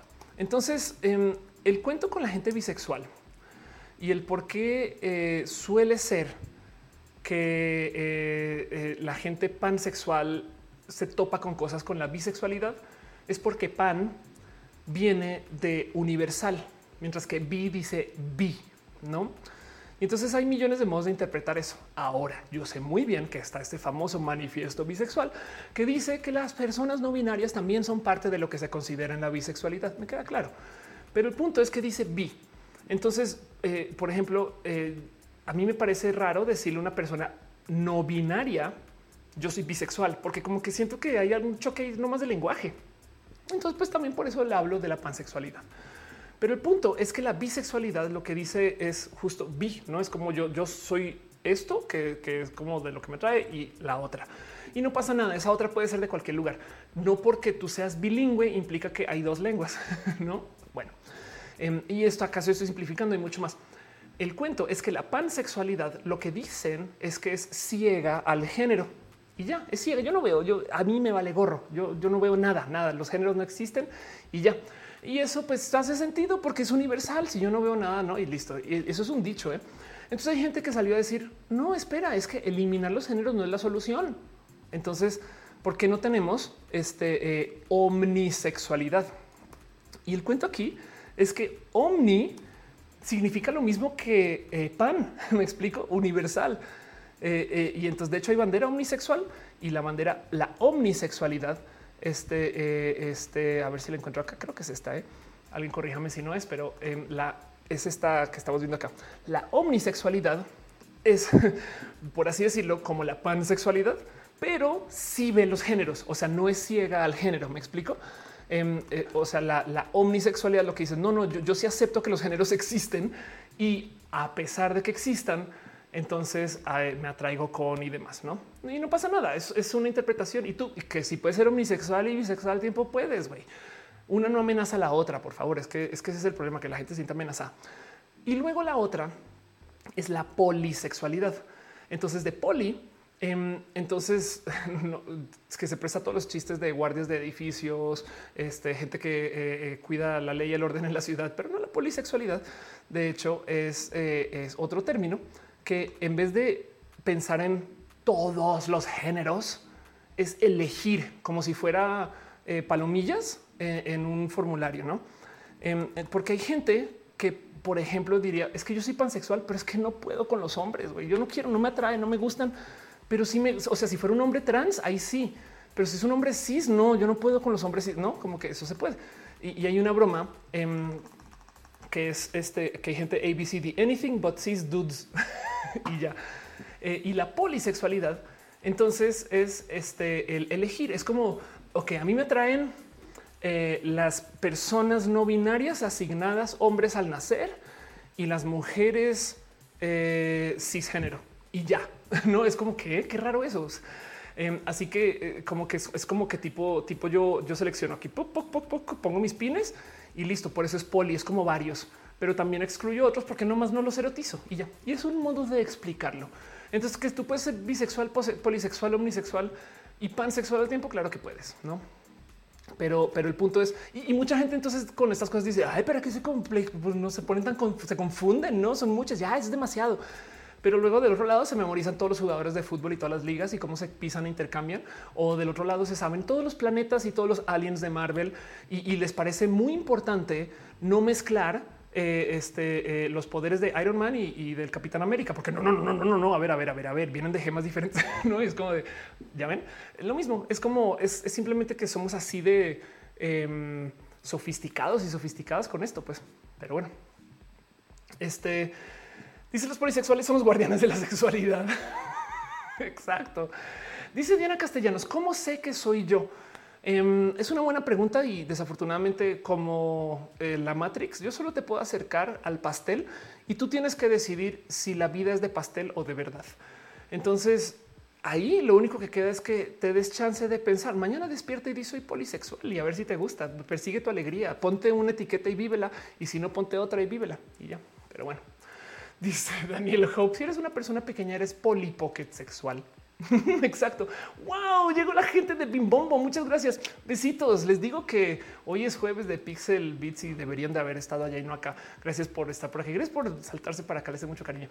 Em, pero bueno, Carlos Cravioto dice polisexual sería atracción a más de dos géneros, pero menos del total. Yo creo que sí, exacto, para que sea poli, porque supongo que supongo que si eres polisexual de un género, no, entonces este, eh, pues entonces ya no hay poli, no? pero, pero vale la pena decir que de paso tú siempre vas a poder cambiar estas cosas. O sea, el día de mañana puedes, puede ser pansexual, luego omnisexual, luego homosexual y luego hetero y no pasa nada. Saben, es que también hay que tener esa mentalidad, permitir que la gente sea lo que sea que diga que es. En Pixel dice abracito, Sofi Caro y todos por acá. Gracias por pasar por acá. Qué bonito. Este, eh, eh, por si no ubican, a ver si estás por aquí. Pixel Aquí está chico. Vayan a conocer las cosas chidas que hacen las Pixel llenas de amor. Pero bueno, Rosalba dice cada vez hay más colores, letras, sabores y colores. Sí, exacto. Entonces estoy tratando de responder justo la pregunta de qué va a ser de la comunidad LGBT en 10 años. Y de entrada va a decir esto súper compleja, tanta que va a haber gente dentro de la comunidad que va a estar así de güey, ya no entiendo nada. Y eso va a ser bueno. Pero bueno, este Bruguero dice: Soy hombre cis este, y prefiero hombres cis y hombres trans gay. Soy solo gay. Más bien la pregunta es: ¿te sientes bien siendo gay? Y ya, y, o sea, no, no lo digo como si fuera algo negativo, es como si, si, así te sientes, así eres y listo. Porque bien que podría decir, no, la verdad es que eres polisexual con un ascendente en omnisexual, no, pero, pero es donde tú te sientas. Tú me dices a mí que eres y yo te respeto por eso. Eso es lo importante del principio de autodeterminación. Yo nadie decide por ti. Pero bueno, Miriam dice vía la diversidad. Crisis Moon dice sea lo que sea, sea una Barbie girl. Exacto. Hacer estereosexual o su round sexual. Exacto. Y fíjate que si fuera su round sexual 5171 eh, este THX, no?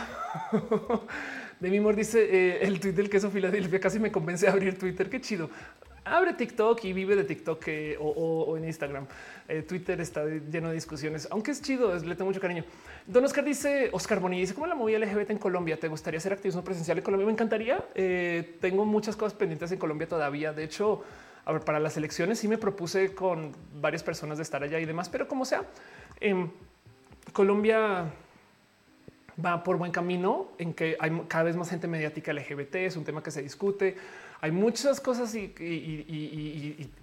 hay mucho trabajo por delante, pero pues nada, yo le tengo mucho cariño a la gente colombiana porque también porque de allá soy, pero pues la gente colombiana es muy despierta, pues. Pero bueno, Rick Alvarado dice un tweet de Elsa Ruiz muy enojada porque alguien no había usado la palabra transexual. Ok, em, ¿qué pasa con lo que eh, dice Elsa? Hay lugares que hay gente que quiere eliminar la palabra transexual. Yo creo que es una imposibilidad, pero entiendo muy bien por qué lo dice Elsa. Por ejemplo, en Estados Unidos, eh, transexual es viene es muy del insulto porque representa lo que se le decía a la gente cuando era trans, pero en el porno. Entonces, si a ti te dicen eres un transexual, eh, es, con, como con esa carga. No me sorprendería que en España también. En México eh, lo manejamos con más ligereza. ¿Por qué digo yo que el término transexual no puede desaparecer? Porque transexual es atravesar el sexo. Y me consta que hay gente que no cambia su género, pero sí cambia su sexo. Es una mega minoría, pero sí, y me han escrito, por ejemplo, por Twitter, eh, sí sé que hay hombres que se anulan su sexo o hacen una vaginoplastía, pero siguen siendo hombres. Entonces, como esto existe en la diversidad, pues esas personas serían transexuales porque modifican su sexo más no su género. No es automático que si modificas tu sexo automáticamente cambias de género. Pero sí es verdad que hay mucha gente que está diciendo, güey, ¿por qué no solo decimos trans? No? Y, entonces eso es lo que está comentando Elsa. Seguramente porque en España transexual debe tener un estigma mucho, mucho más pesado que en México.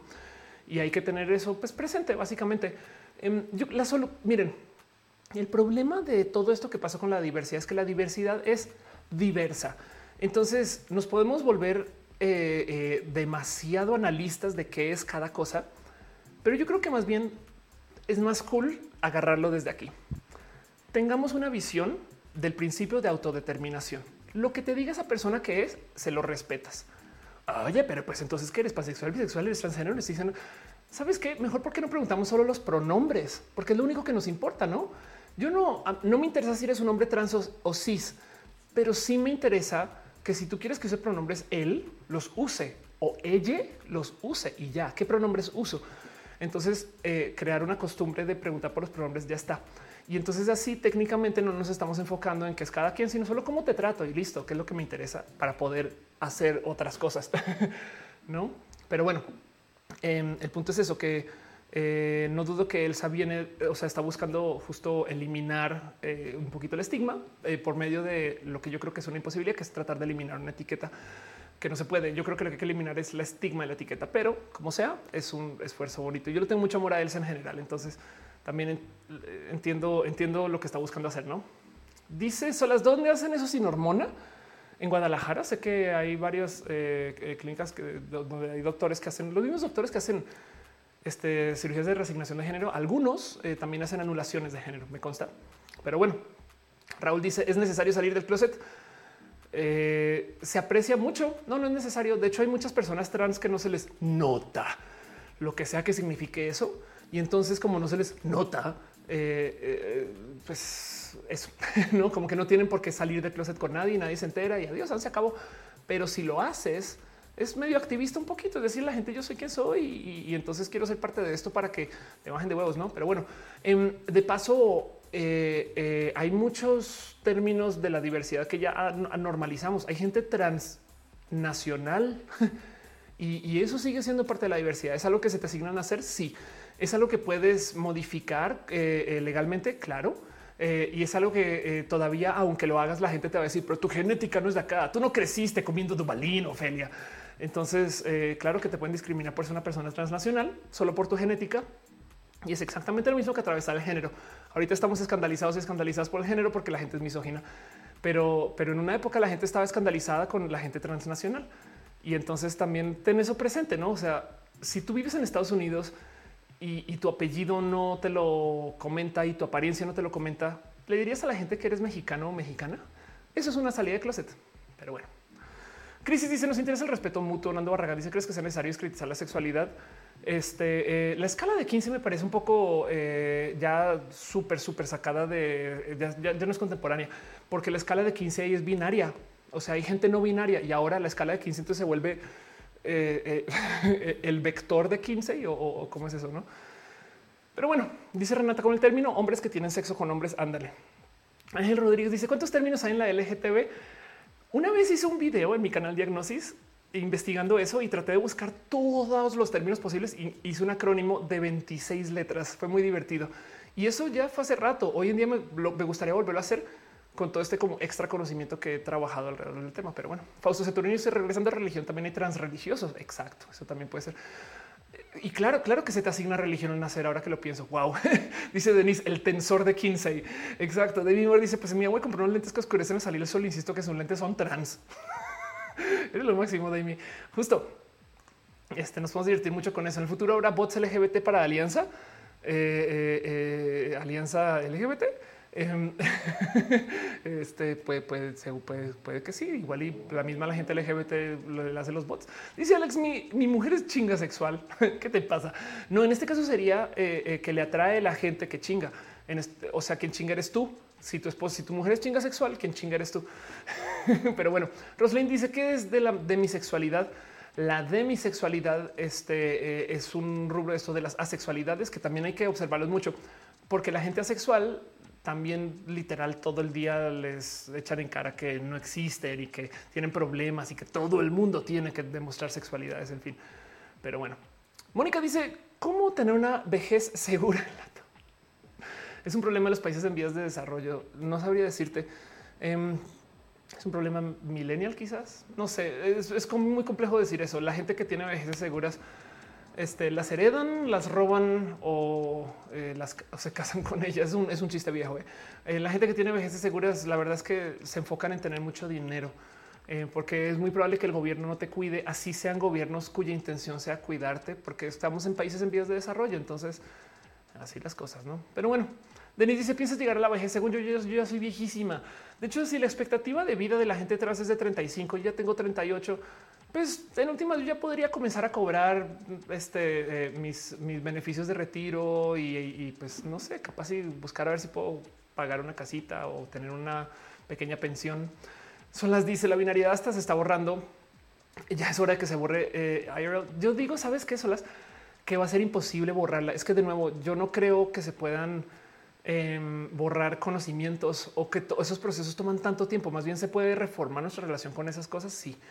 Eh, así que yo creo que la binariedad lo que hay que eliminar es que sea obligatoria. Eso sí, que porque tú naciste con esto en el cuerpo tienes que ser hombre. No, pero, pero que va a haber rol de hombre. Sí, pero al no ser obligatorio, siento yo que ya no sería tóxico. Pero bueno, Doku dice que es transedad. ¿Tienes alguna tía que dice todavía tener 20?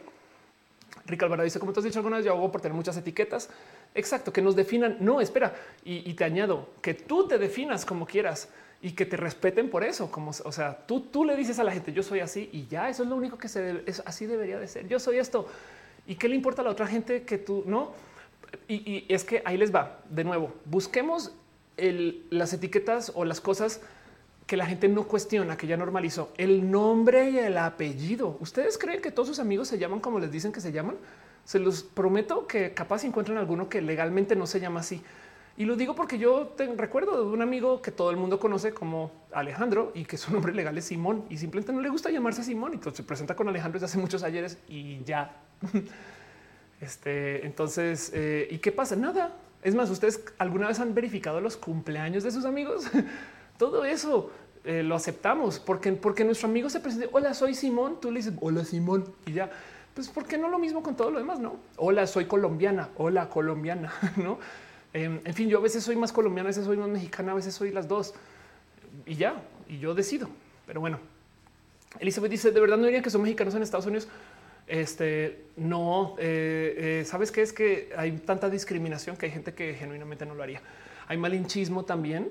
Em, y, nada, pues cada quien científica como quiere, pero pues sí hay, sí hay situaciones donde se ve que es evidentemente es claro que no lo dicen por un closet y por un sistema de opresión y eso pues hay que observarlo, ¿no? Y hay que ojalá y poder acompañar a estas personas porque sabes, porque pues también muchas veces pasan por muchas dificultades. Pero bueno, y de hecho la gente chicana también tiene un tema de negociación con la identidad. ¿eh?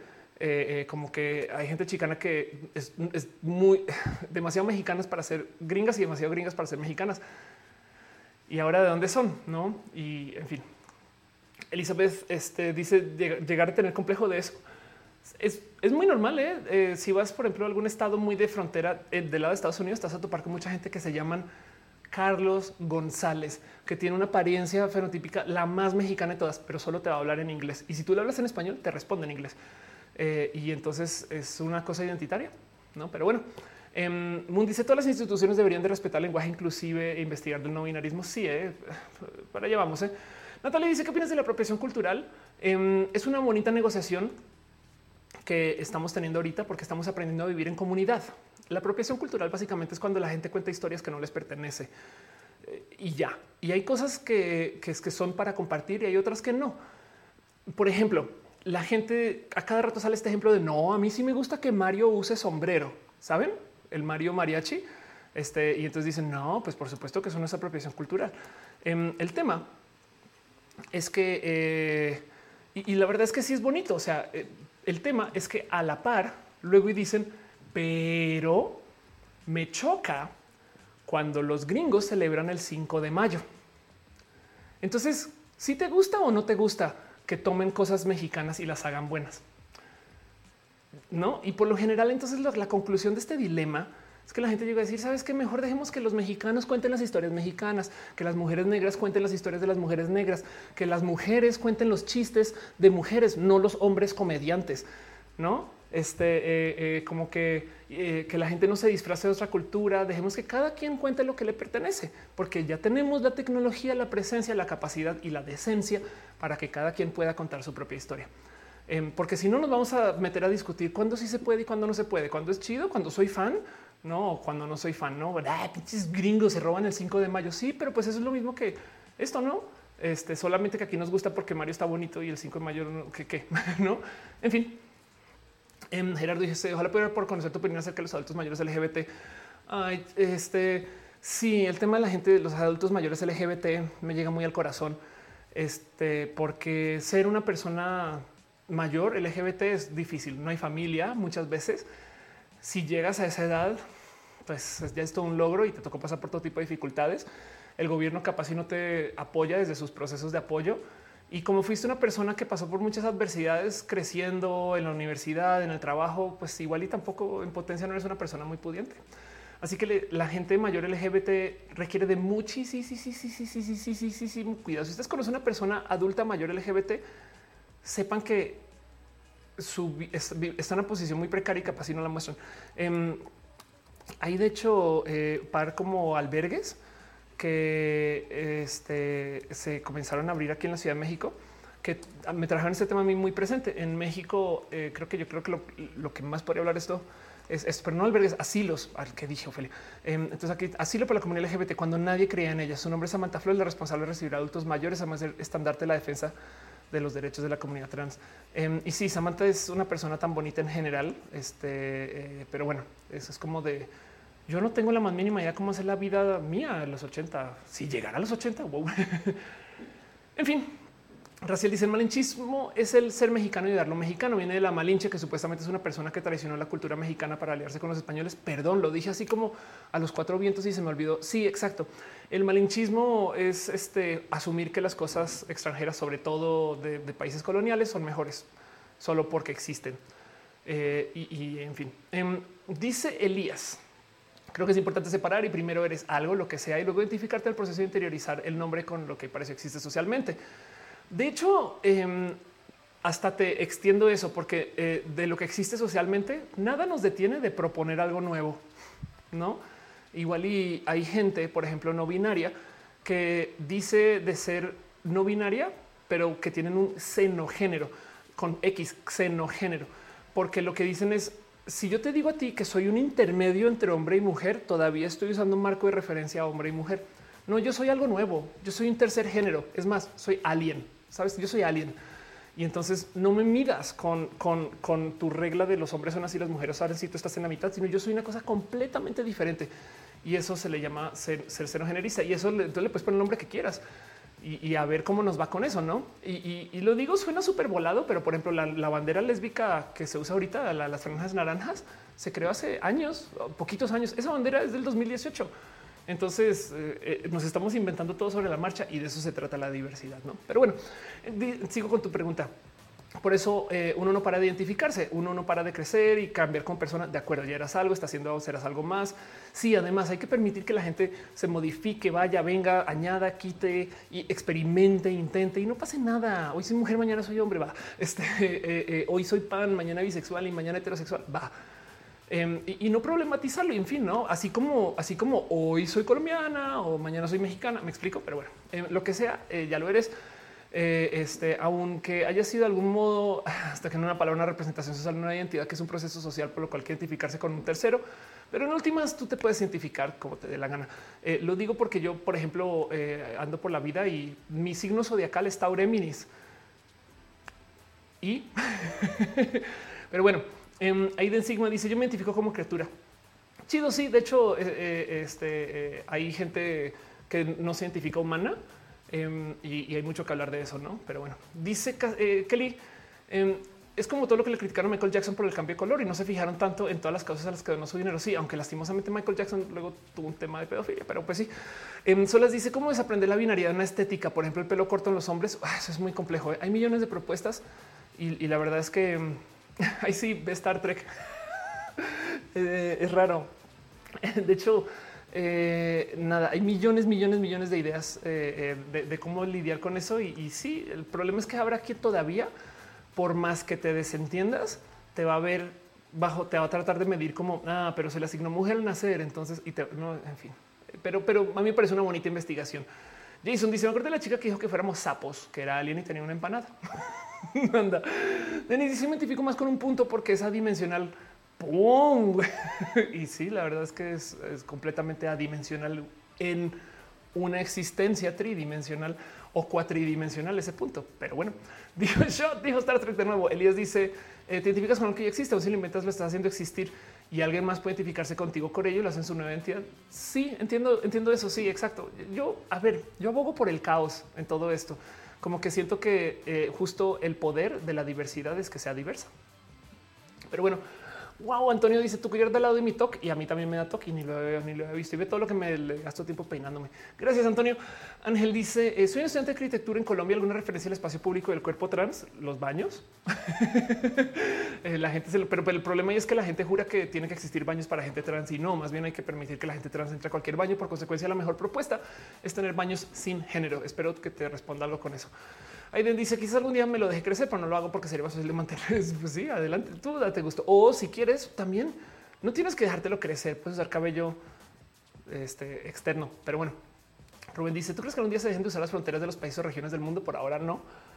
Pero la verdad es que si lo piensas, ya estamos ahí de modos digitales. Eh, ve nomás este chat, cómo llega gente de otros países. No, ahora, si viene un cambio muy, muy, muy, muy drástico, en los próximos años cuando tengamos traductores universales medianamente decentes para que funcionen en tiempo real. Y he presentado esto millones de veces, lo vuelvo a repetir. Una tecnología que use, por ejemplo, deepfakes para reemplazar mi rostro o solo mi boca y que automáticamente genere lo que yo estoy diciendo en español, pero en alemán o en italiano o en francés y entonces ahora mis labios se muevan para con una voz sintetizada para que yo hable en francés. Así que alguien en Francia puede verme a mí en francés solo con darle clic a un botón y viceversa. Yo puedo ver a todos los y las youtubers francesas en español o en inglés. Eh, por consecuencia, entonces ahora la competencia global de contenidos va a ser inmensa. ¿Qué tal que los mejores youtubers del mundo sean surcoreanos? ¿Qué significa eso? Que las mejores noticias sean noticias que se presentan este, en, en, en, Sudáfrica, en Sudáfrica, eh, eh, y tú usas un autotraductor. Y eso le va a dar eh, durísimo a las culturas porque van a haber cosas que son de índole cultural, pero que las están escuchando en tu idioma. Sabes como que va a ser muy bonito cuando de repente como sociedad humana en el futuro los idiomas ni importen, no? Porque, porque yo voy a hablar en lo que yo quiera y la gente va a entender en lo que entiendan y listo. Pero bueno, dice Daniel Hope, ¿cuál es el límite de la sexualidad en nuestro cerebro? Hay dos límites que son impuestos y para la diversidad también. El primero es la intolerancia. Si tu sexualidad impide que, se eh, conviva la tolerancia, o sea, si, tienes que ser intolerante o, si, o si tú te manejas de modos intolerantes, entonces eh, eso no puede construir. Y entonces, curiosamente, eh, para ser personas tolerantes no hay que tolerar la intolerancia. Es una paradoja muy famosa. Y la otra es el consenso. Si tu pareja o con quien estás negociando sea eh, a persona o animal, no te puede dar consenso, entonces eh, ahí también ponemos un límite porque, eh, porque tampoco se trata de eso. Así que entonces esos límites, pues de nuevo, están impuestos. Pues em, dice Enrique, la traducción instantánea será la en 10 años. Yo creo que sí. dice analógicamente, estoy empezando en relación con una chica que se sigue identificando como hetero. Ay, lo siento, Ana. Em, es complejo. Ten mucho cuidado, nomás con que no se rompa tu corazoncito, porque es volverte. O sea, si tú ya saliste de un closet, este, eh, alguien más capaz si le cuesta mucho y, puede ser pesado o no, pero puede ser un camino muy bello también. Eh. Eh, este, y no pasa nada. Es, como nada que ojalá a veces, a veces se puede volver tóxico eso, pero no es, no es la norma. Más bien solo, solo nada, tenle paciencia. cosas del amor. Daniel dice cada vez que dices el traductor universal, me imagino alguien del futuro viéndote hablando de eso en chinga. A huevo. Iván Benítez dice necesito tu consejo. Soy gay, pero mi padre es homofóbico, además que soy el único hijo varón. Eh, preocúpate más por ti que por tu papá. Y, lo digo porque eh, en últimas tú busca tu camino, tu sentir. Eh, voy a decir algo muy rudo, pero es posible que tu futuro sea sin tu familia eh, y ve planeando para eso y qué, sucedería, qué significa.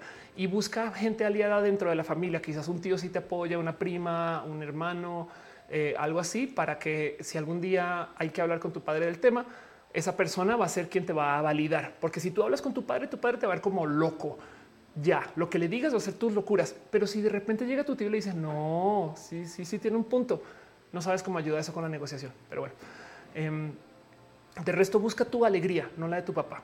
Ok, en general para la vida.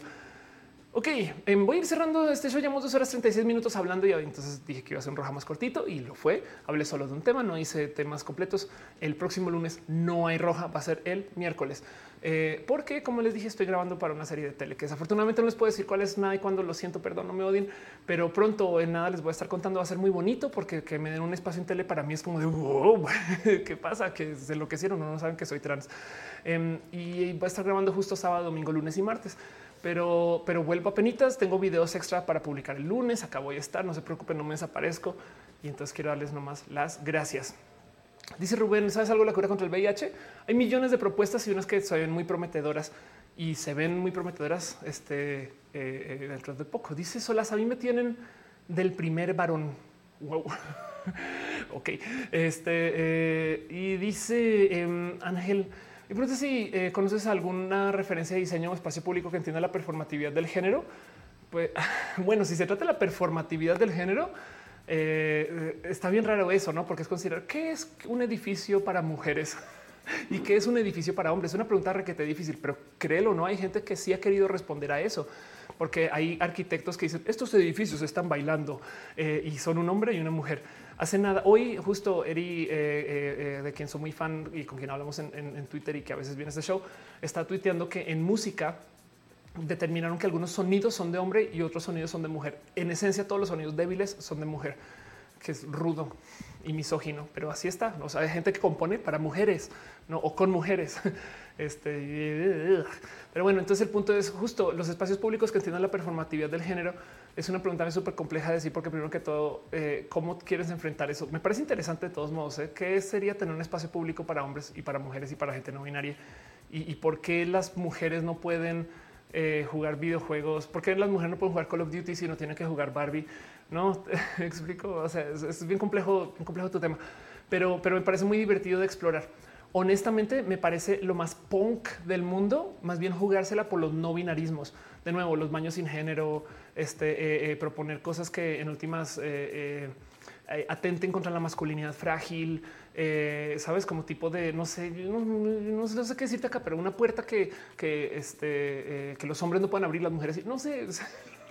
Estoy diciendo bobadas ya, pero, pero yo creo que más bien es punk, como más bien deshacer estas cosas que la gente proponía desde antes pero quizás sabrás más tú que yo porque estás en arquitectura y yo no. En fin, em, dice eh, Cristian, en algún momento mi jefe decía que era más peligroso ser hombre trans que mujer trans. Sí, de hecho, a ver, piensa en esto, Cristian. ¿Cuándo fue la última vez que viste una noticia? Hombre trans es secuestrado, eh, descuartizado, asesinado y le dejaron al lado de una calle. Sabes? Este, pero bueno, en fin, em, eh, la verdad es que sí hay privilegio masculino. De hecho, estadísticamente eh, eh, hay privilegio masculino aún en la gente trans. Chile con Chile dice cómo es lo nuevo iPhone que no tiene cargador para ayudar al medio ambiente. De hecho, lo vienen haciendo desde hace rato. Quitaron los audífonos también. Ah, los relojes también eh, ya no traen un nuevo cargador. Espero que sea para bien, no? Porque en última sí es verdad que hay una cantidad ridícula de extra cargadores que quedan por ahí. Yo tengo varios cargadores de mis otros teléfonos, entonces vamos a ver qué pasa, no? Pero es raro. Jason Chitio dice los edificios antiguos reconvertidos en realidad son edificios trans. es verdad. Si lo piensas así, Antonio Moreno dice: ¿Crees que las ciudades virtuales llegan a ser una realidad tal como un sistema político? Eh, eh, no es Twitter una ciudad virtual. Estoy acá de una bobada, no? Pero puede que sí. De hecho, hay mucha gente que vive en línea para muchas cosas, videojuegos, espacios. Y de algo Mendoza dice: ¿Cierto qué opinas eh, de los términos heteroflexible y homoflexible? Otras vi que eran despectivos por no reconocer la bisexualidad y utilizar flexibilidad. La, diversidad es diversa, Hidalgo. Em, el problema de los términos heteroflexible, sobre todo heteroflexible, es que es gente que tiene tantita de homofobia y no se quiere echar encima la etiqueta de yo soy homosexual o bisexual, de hecho. Em, entonces, o pansexual, o polisexual, o omnisexual. Entonces, no, no, no, no, yo, yo sigo siendo hetero, ¿no? Y, y entonces ahí hay otra discusión que tener que no tiene que ver con el término en sí. Es que de nuevo, el problema aquí es que estamos enfrentando... Ah, estamos enfrentando las cosas desde el lenguaje eh, sin, sin, entender la raíz detrás. Yo sí soy creyente que el lenguaje genera realidades, pero eh, eh, yo creo que el problema no es que la gente diga que es heteroflexible, más bien es quién dice que es heteroflexible. Son las dice Second Life. Liseta dice: Soy miembro de un grupo en Facebook eh, de féminas eh, para hablar de cosas eh, sin que hombres em empiecen a tratar de mandarnos. ¿Tiene sentido? Sí, claro, sí, es un grupo excluyente y me parece, yo creo que es necesario tener espacios así. considéralo acción afirmativa si lo quieres ver, pero, pero siento que es urge que se genere más sororidad y creo que tu espacio, como lo describes, apoya siempre y cuando sea transincluyente. Em, y, y, de paso, incluyente en general, no racialidades, nacionalidades. Enrique dice, ¿crees que algún día se aparezca la cuota de género y que se, se necesitaría para que eso suceda? La cuota de género es una respuesta. Em, o sea, la cuota de género no, no viene de... La cuota de género no tiene nada que ver con la gente que está en la cuota. A ver, eh, en México hay 3 millones más de mujeres que hombres. No, o sea, no, no es 50-50. Hay tantitas más mujeres que hombres. Hay 3 millones más de mujeres que hombres. Y ahora te pregunto, en tu espacio de trabajo, bueno, capaz si estás un trabajo dominado por mujeres, pero es más normal que, por ejemplo, en ingeniería, solo veas a uno o dos, güey. Y, aún en otros rubros, periodismo, este, eh, no, como que, eh, no sé, que contaduría, vas y miras y, güey, ¿dónde están las mujeres? Que no hay más mujeres que hombres en el país. Entonces, cuando eso ya no sea tema, es probable que las cuotas ya no sean tan necesarias, pero por ahora vaya que son necesarias. Y de paso, las cuotas a veces son necesarias porque eh, hay que también desatrasarse de años de favorecer a los hombres y no darle nada a las mujeres, ¿no? Pero bueno, en fin, dice solas como morras y dragones. Qué chido que es morras y dragones. Tengo mi corazón puesto a morras y dragones. Pero bueno, Minecraft tiene una ciudad súper compleja, dice este eh, Suriel. Eh, súper compleja. espero poder comprar un terreno ahí. Ándale. Pero bueno, eh, heteroflexible, persona que lo usan las personas del sexo opuesto, pero sienten cierta atracción solo por ciertas personas del mismo sexo. Sí, es como yo soy hetero, pero lo de, a veces no. y ya.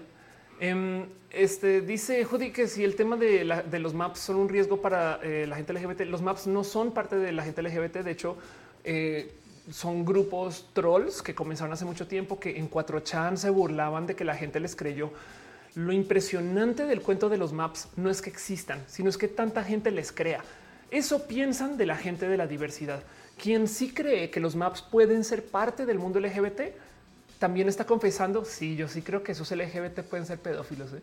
Y entonces me, me asusta más eso que el hecho de que existan trolls diciendo queremos ser parte de y luego no vayan a ninguna entrevista, no tengan bandera o bueno, cuando la tienen no la usan, no van a la marcha. Este nadie sabe quiénes son los líderes de estos grupos, no hay activistas conocidos, eh, solamente son ahí mágicamente unos posts en las páginas de Facebook que luego se desaparecen cada seis meses y ya eh, claramente son trolls, pero, pero lo impresionante es que la gente les crea. Pero bueno, Denis dice en física hay bien poquitas mujeres. Sí, de acuerdo. Porque dice en contaduría no hay mujeres. Yo pensé en una carrera. Ve, sí, no, que no, que no te, este, ya, o sea, vamos a romper con esto.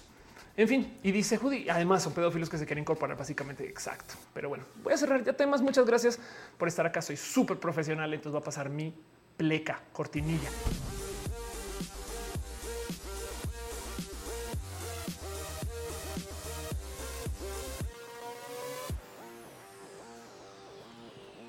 Pero bueno, Daniel Hope dice la pregunta límite de la sexualidad respecto a las letras LGBT. No hay límite. Cuando se nos acaben las letras, comenzamos con los números como Excel.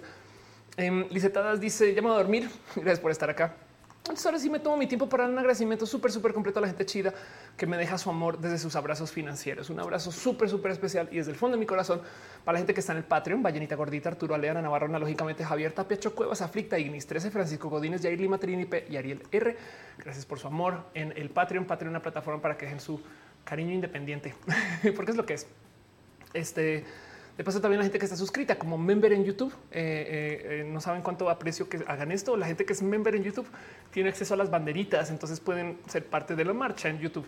Pero bueno, en es un abrazo a Pablo CG, José Cortés, Simón Sánchez, Maite Iturral de Farías, House of Science, Ana Cristina Mo, Gabriel Mesata Todoso, Eri Frank Núñez, Lalo Paván, Magdalena González, Rafita Barrera, Rodrigo Pérez, Gibran Rivera, Jesús Dionisio, Victoria Núñez Páez, un abrazo también a Yolanda Suárez, Joe Cafeína San, Víctor Hugo, Curiel Calderón, a María Emilia, Gerardo Maturano, a Ricardo Ortiz, Lucero Quilla, Ferry Hero, Pasos por Ingeniería, Shelly Medina, Floita Borracha, Carlos Soto, Sinay Morelos, eh, nutrióloga vegana, Jenny Ramírez, Ana Velasco, pero nutrióloga vegana, Feria pronuncia bien, Jenny Ramírez, Ana Velasco, Luma y Club, Ale Galván, Jair Lima, gracias por estar acá, Perruno, Cat Girl, Jessie, La Pastela de la Cocoa Val, Valentina Sam, Silva Flores Luis, Maclachi, Pablo Muñoz, André VT, Luma Salud, Carlos Como, Brenda Lindo, Los Gutiérrez, Tigres Aretal, Aranza Mariana Rom Galvez, Oscar Fernando Cañón, Fabián Ramos, Aflicta, Arturo Edgar Riego, Leonardo Tejeda.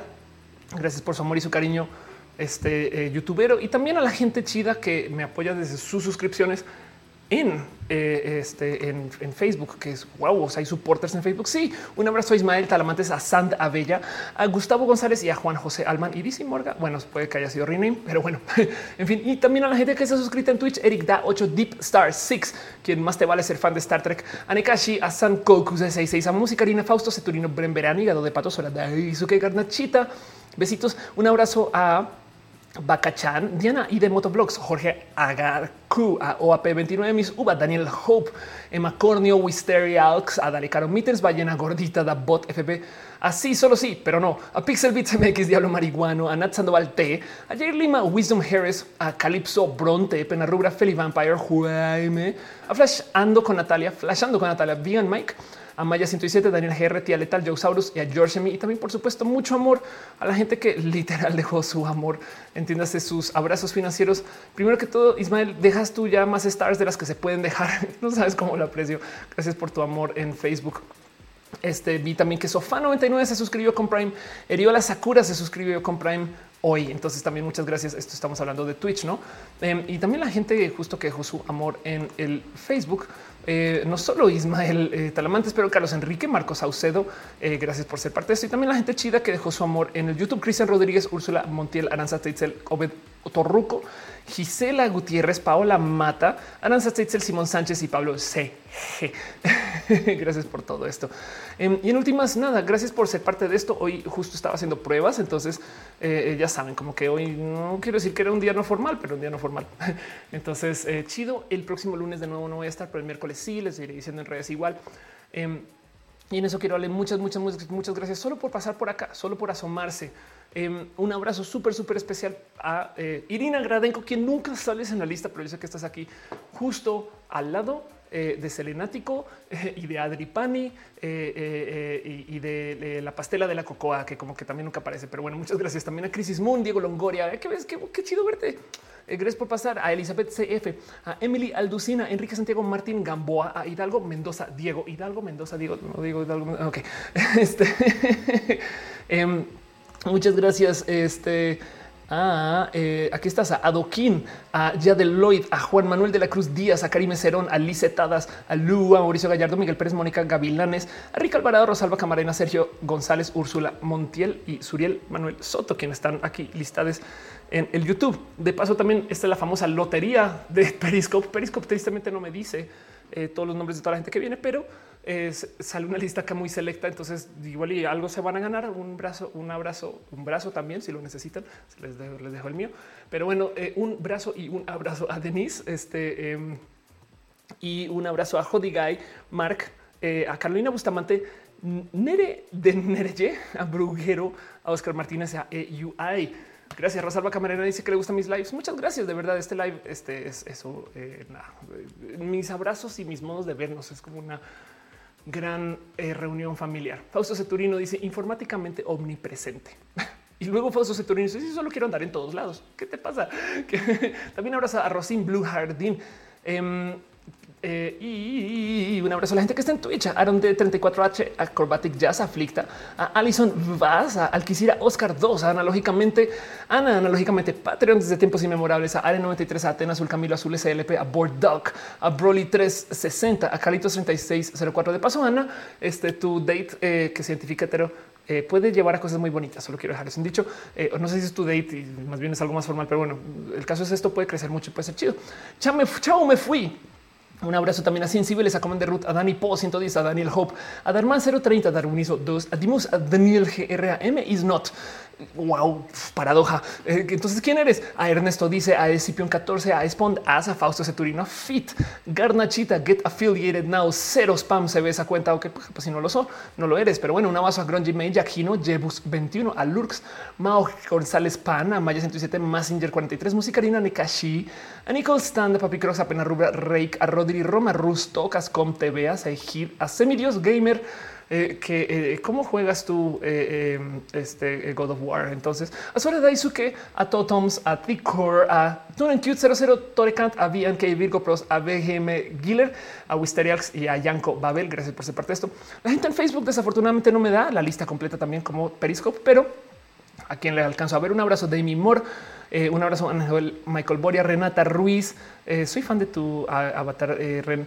Un abrazo, Suriel, eh, Alexis, a Rubiel, eh, Razo, Alex Gasca, Ángel Michael Boria. Creo que ya te había leído esto, ya te había leído, pero bueno, Fausto Ceturino de mi quien también está aquí. También andamos por aquí, dice Fausto. Qué divertido que eres. Em, este a Suriel, a Suriel Alexis Soto Pastor. Em, ¿Y quién más está por aquí? Elías Andrei Islas. Y por aquí se asomó. Ah, claro, la gente de Apostasía Mexicana. Vayan a su página, chequen qué onda. que nada puede ser divertido, es algo político, pero les puede interesar. Alex Gasca, a Sololoy eh, Rival, em, a Maju Rodríguez y a Camila BC. Si no leí su nombre, déjenmelo saber porque sepan que les tengo también en mi corazón. Eh, y que nada, un abrazo a Giovanni Senpai, a Roslyn Blue Jardín, a Ángel Michael Boris, me saludo a Calito 7604, Liz Jordan, a Roxana G. Este, eh, ¿qué te pasa, Fausto? Que es varios Faustos y entonces así funciona. Es como James Bond, que hay muchos. Ahora tengo James Bond en la cabeza porque estoy maratoneando. ¿no? Un abrazo a Doquina, Alison Vaz, a Moon, que no te había visto, justo a Raciel Rotten y a tu papá también. Un abrazo a David Rendón Luna, a Gerardo Maturano, a Rosalba Camarena, eh, a Mónica Gavilanes, a Irina, que ya te había mencionado, pero dos menciones de Irina nunca sobre. Eh, y también de paso, quiero dejarle mucho cariño, mucho amor al team de moderación: Caro Uba, Uriel, Fabián Monse, Jesse Tutix, Sigado de Pato y por supuesto eh, René, dueña de mi corazón, quien se asoma y está por aquí. Dice Irina, lo veo con shock desde su cuenta. ¿Qué ves? Em, ah, claro, por eso no sales a veces. Eh, un abrazo, Elizabeth, Mauricio Gallardo. Eh, un abrazo. Eh, ahí está Diego Longoria dejando bailecitos. Ya Deloitte, eh, ¿por dónde te conviene mejor las piñas? por cualquier lugar, la verdad. Por Patreon es el mejor lugar, aunque es un pago recurrente mensual, entonces entiendo que no es necesario. pero con que lo dejes donde más te guste a ti, yo sabes, en últimas, yo me ajusto. Em, Liz Jordan dice Ain. un abrazo, Liz. Este Juan Manuel de la Cruz Díaz dice que descansa, descansa tú también, descansen ustedes. Em, Carlos M. Pondigo dice Ay, no, sí, un abrazo, Carlos. Adri Alvarado dice yo. Raciel dice yo. Zafiro Eran, sí, ustedes, Raciel, este Adri eh, y Carlos, besitos. En Zafiro también falté yo y anduve muy participativa, casi llegando a spam, es verdad. Y entonces lleves usted su abrazo también a casa, Zafiro. Em, Carlos M. Pondigo sigue muy tarde, no pasa nada. Colores para todos, dice Garnachita. Exacto, llévense su color su amor, eh, su cariño, su diversidad. Darman dice qué número de clona eres. Yo me identifico con el número 04932.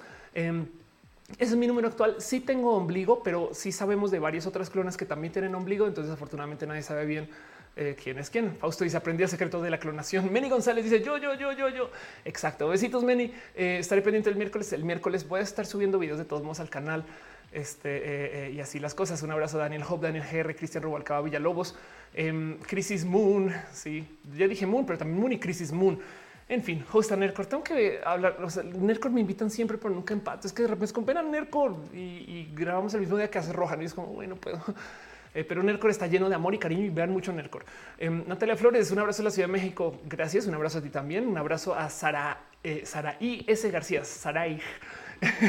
a Alison Bass y a Brujero. Un abrazo genuino, por supuesto. Llévense todo el amor, todo el cariño. Sepan que este show existe porque ustedes ayudan a que esto suceda y se les tiene todo el amor máximo. Nos vemos el próximo show, el próximo miércoles. Em, pero sepan que aquí voy a estar para ustedes. Descansen y eh, hablamos en redes. Mucho amor. Ahí.